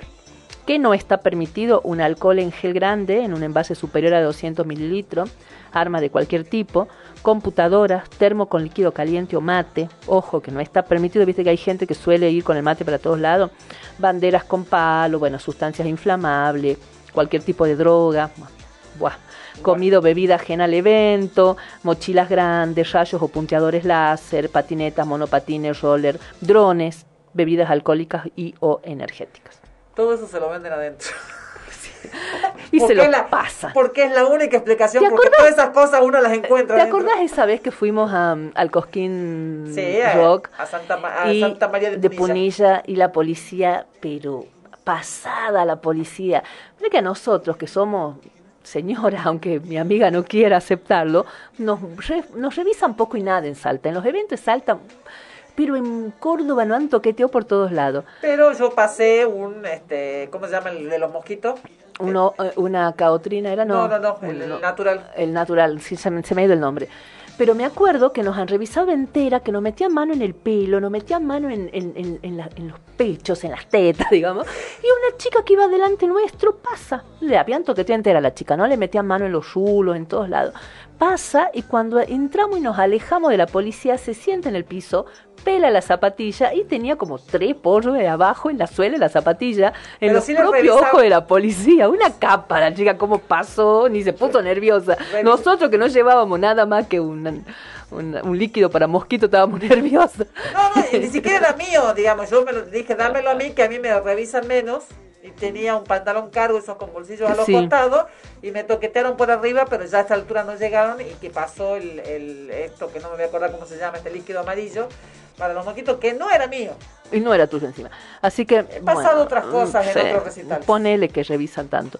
Bueno, la cuestión es que mañana vamos a estar de recital. Espero que el viernes. Ah, bueno, menos mal que el viernes que viene es feriado y no nos vemos, porque no sé si vamos a estar entera. Nosotros ya saltar, poguear tantas horas, no sé cómo, no- cómo lo vamos a. Nos vamos a bancar todo Yo, eso Ya a esta mañana. altura ya tengo un entrenamiento, ya vengo de dos, este, este, dos semanas así de alto entrenamiento, así que eh, vengo bien para eso. No sé si para saltar tanto, pero bueno, he, estado bailando este, un rato largo este, en las alturas. Bueno, muy bien. Bueno, ¿qué, ¿qué te parece si nos vamos a nuestra previa? Dale. Bueno, yo te cuento. Eh, en 1985, bien recordamos en alguno de los bloques, nosotras estábamos terminando el secundario. Va, em- empezando y terminando. Fue nuestro, Claro, fue el año que me recibí. fue nuestro quinto año de secundario. Y ese año salieron un montón de discos que yo creo que nosotros ahora lo podemos este, sopesar. En ese momento no nos dimos cuenta. Discos que fueron eh, hitos en la historia musical argentina de los últimos años. Grandes clásicos de la música. Creo que el año 1985 fue un año impresionante en producción musical eh, y en calidad de la producción musical del rock nacional, que era lo que, lo que dominaba la escena en ese momento. Yo te voy a nombrar algunos de los discos que salieron en 1985, algunos de los que a mí más me gustaban, o sea, me gustaban todos, 12 salieron. Em, Gulp de los Redonditos, Hit 2 o el disco negro de Hit, Mejor no hablar de ciertas cosas de Sumo, Cuando pasa el temblor de Soda eh, el tema es Cuando pasa el temblor, el álbum se llama Nada Personal, igual el, el tema de Divididos se llama Divididos por la Felicidad, lo de Sumo, eh, el álbum Rocas Viva, el álbum Locura de Virus, el álbum Giros de Fito Páez, Los Abuelos en el Ópera de Los Abuelos de la Nada y un álbum de Fabiana Cantilo que se llamaba Detective. Eso algunos de los que yo elegí. Había de Riff, de un montón de bandas que a mí me, como sonaban menos, no, no fui eligiendo esos discos. Fueron 12, que de verdad fue un antes y un después en lo que hacía la música nacional de esos, de esos años, ¿no? Así, y nosotros que estábamos en el secundario, que seguramente bailábamos a morir, no sopesábamos lo que eran esta cantidad impresionante de producciones musicales. Más o menos, porque en realidad nosotros veníamos eh, de una época en la que se, cuando nosotros empezamos nuestra adolescencia se escuchaba solo música en inglés y en el año 82 se prohibió la música en inglés en, los, en Después de la radio y Malvinas. el- eh, durante Malvinas y de- mm. eso permitió que aquellos grupos y aquellas bandas que habían sido prohibidas por el, este, por el- el- la dictadura eh, tuvieran que volver, digamos, de alguna forma, empezaron a tocar, a pasarse de vuelta esos temas que, este, que, que ya no que ya no, que no se había permitido pasar y a su vez permitió que muchas empezaran a surgir muchas bandas que se ve que ya venían trabajando en su, en su- Y en fue su- como un boom. y fue un boom. Entonces, entre el 82 y el 85, el 85 creo que fue eclosión. Eh, yo tengo muy presente Rocas Vivas, Miguel Muchísimo. Mateos. eh, y, y- y todo. A ver, la bestia pop de los redonditos. Este, vamos recordando algunos temas si querés. No vamos a poder escuchar mucho porque estamos muy con cortos de tiempo, pero alguito vamos a pasar de cada uno. Un temón. A brillar mi amor, que era como Viste que hay gente que le cambia el nombre a la canción y pone la canción de un verso. Bueno, esta era A brillar mi amor, pero su, su verdadero título es La bestia pop.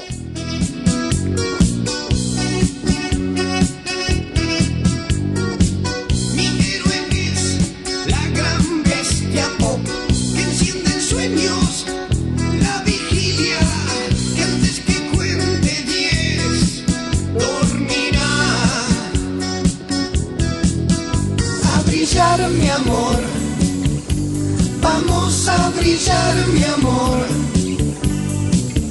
a brillar mi amor, vamos a también en esa época, hoy en día conocemos más a- al, al saxofonista de esa banda, pero eh, era muy, era una de las bandas más destacadas. Sí. Te saltaste un Ah, me tema. salté un tema. Sí. Ah, bueno. Vamos a Hit. Bien, ¿Te acordás de Hit? me acuerdo de Hit. No hieras mi corazón. Acabas de herir mi corazón al saltar mi lista.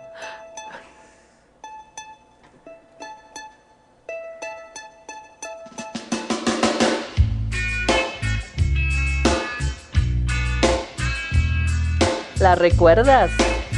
¿Te acordás o no? ¿Te va sonando? Por supuesto, No, que no me hace falta que me empecé a sonar. Muy bien, que- no, porque muy bien, muy bien.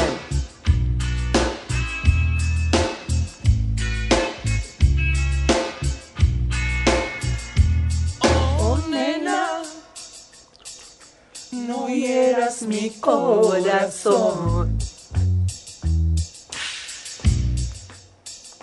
Cerca suenan ecos de un tiempo mejor. Qué lindo que sonaba Hit, ¿no? Qué bárbaro. Si quieres, te voy a buscar. Si dejas, te puedo encontrar. Pero nena, No hieras mi corazón. Qué hermoso tema. Ahora sí, si querés, vamos yendo a lo que ibas a decir, pero vos acabás de cometer. Termina de decir la idea que ya te voy a salir a cruzar. Hoy en día, eh, por ahí conocemos más al bajista de, de Ah, esa banda, está bien. pero Está bien. a- al- Está no, bien. en realidad Dijiste el saxofonista al primero. saxofonista y al bajista. El No. bajista sigue teniendo una banda. Está Es lo casado- más, es lo más Fabiana de lo más. Es mi amor. Está lo casada amo. con una cantante y ahora conductora. Nunca le voy a perdonar que me haya dejado por esa flaca. Eh, y el, el saxofonista eh, Es un eh, tarado. está, es- la verdad que no está este, no le está pegando los últimos Mejor no hablemos de ciertas cosas. Dale. Vamos a Sumo, de su álbum Divididos por la Felicidad. Mejor no hablar de ciertas cosas.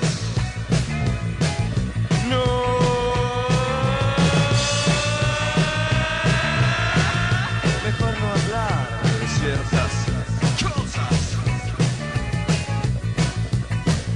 Un tornado, un tornado, un tornado. Qué cosa increíble ese tema, por Dios.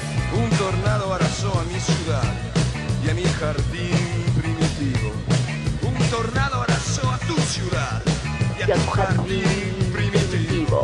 Pero no. Mejor no hablar de ciertas cosas.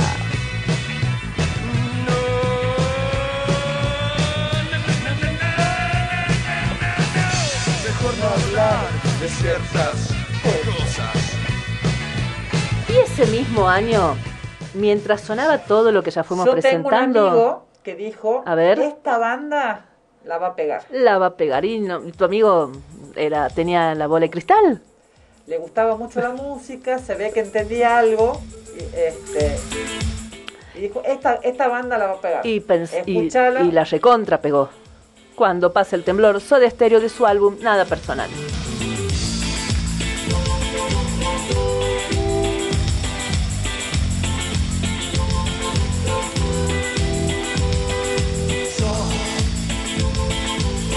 Caminar entre las piedras hasta sentir el temblor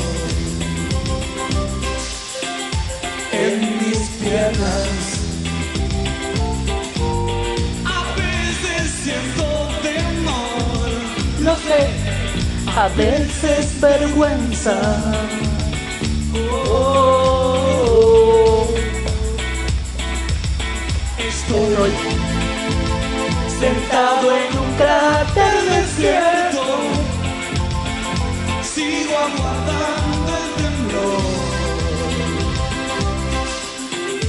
en mi cuerpo. Nadie me vio partir, lo sé, nadie me espera. Oh, hay una grieta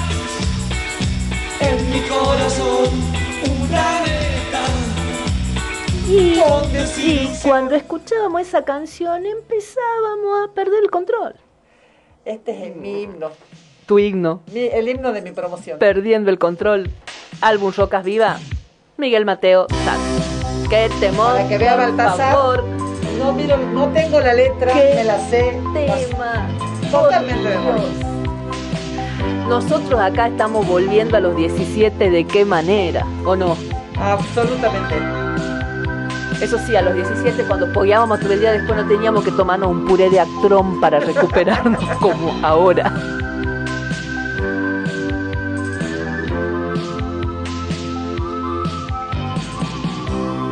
Quiero convertirte en ángel o arrancarle un botón.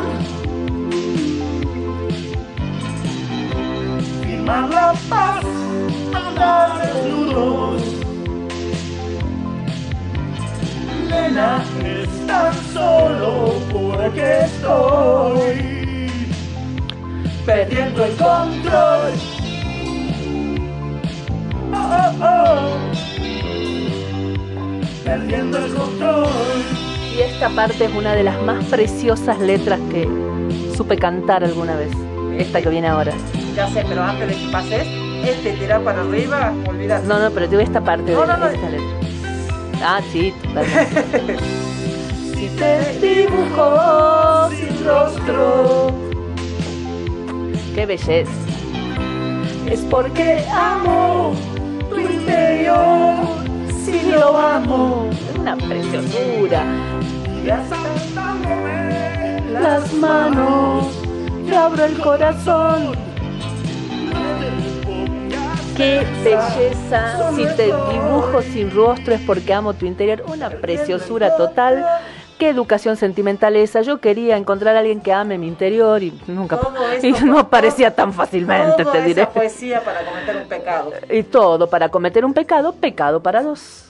Virus, Virus, otra banda más, otro disco más. ¿Qué año el 1985? Por favor. Virus de su álbum Locura, pecado para dos.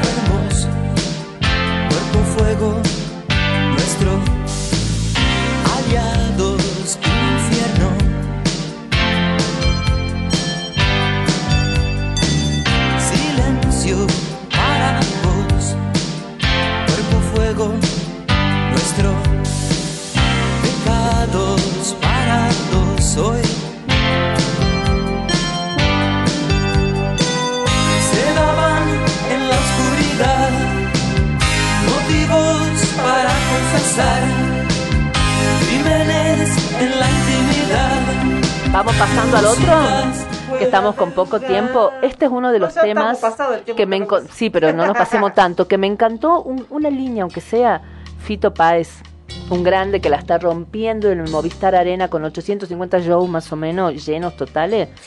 Giros, de su álbum Giros. Tema precioso como pocos. Cambia el tono de persona a persona.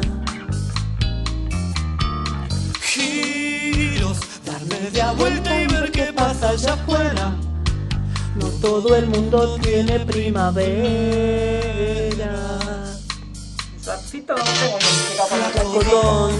Y ahora vamos a hacer una inversión. ¿sí? Como estamos cortos de tiempo, vamos a ir al tema de Fabiana Cantilo y después nos despedimos con el, Con el último. con el último, ¿te parece? Entonces ahora, ese giro es hermoso, vamos a Fabiana Cantilo con su tema Mujeres Aburridas. Somos solo un par de mujeres aburridas. Somos solo un par de mujeres aburridas. ¿Cómo no se nos ocurrió ponerlo de cortina ese tema? Esas somos nosotras dos. ¿A vos te parece que Fabiana Cantilo era una mujer aburrida?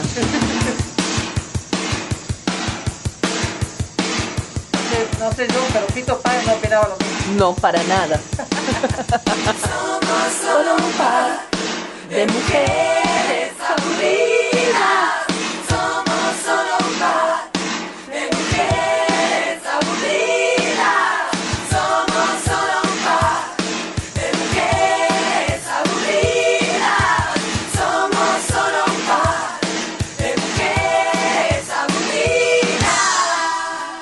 Bueno, y ahora vamos al último tema de la selección. Y con este nos despedimos. Y con este nos despedimos hasta el viernes 14, porque el Claro. 7 es el feriado extra large. Y se sigue cumpliendo nuestro sueño Dos de la de- semana laboral de dos cuatro días. Dos semanas Dos laborales. semanas, precioso, precioso. Nos vemos el 14 y nos despedimos con este himno absoluto, total, divino. Los abuelos de la nada, himno de mi corazón.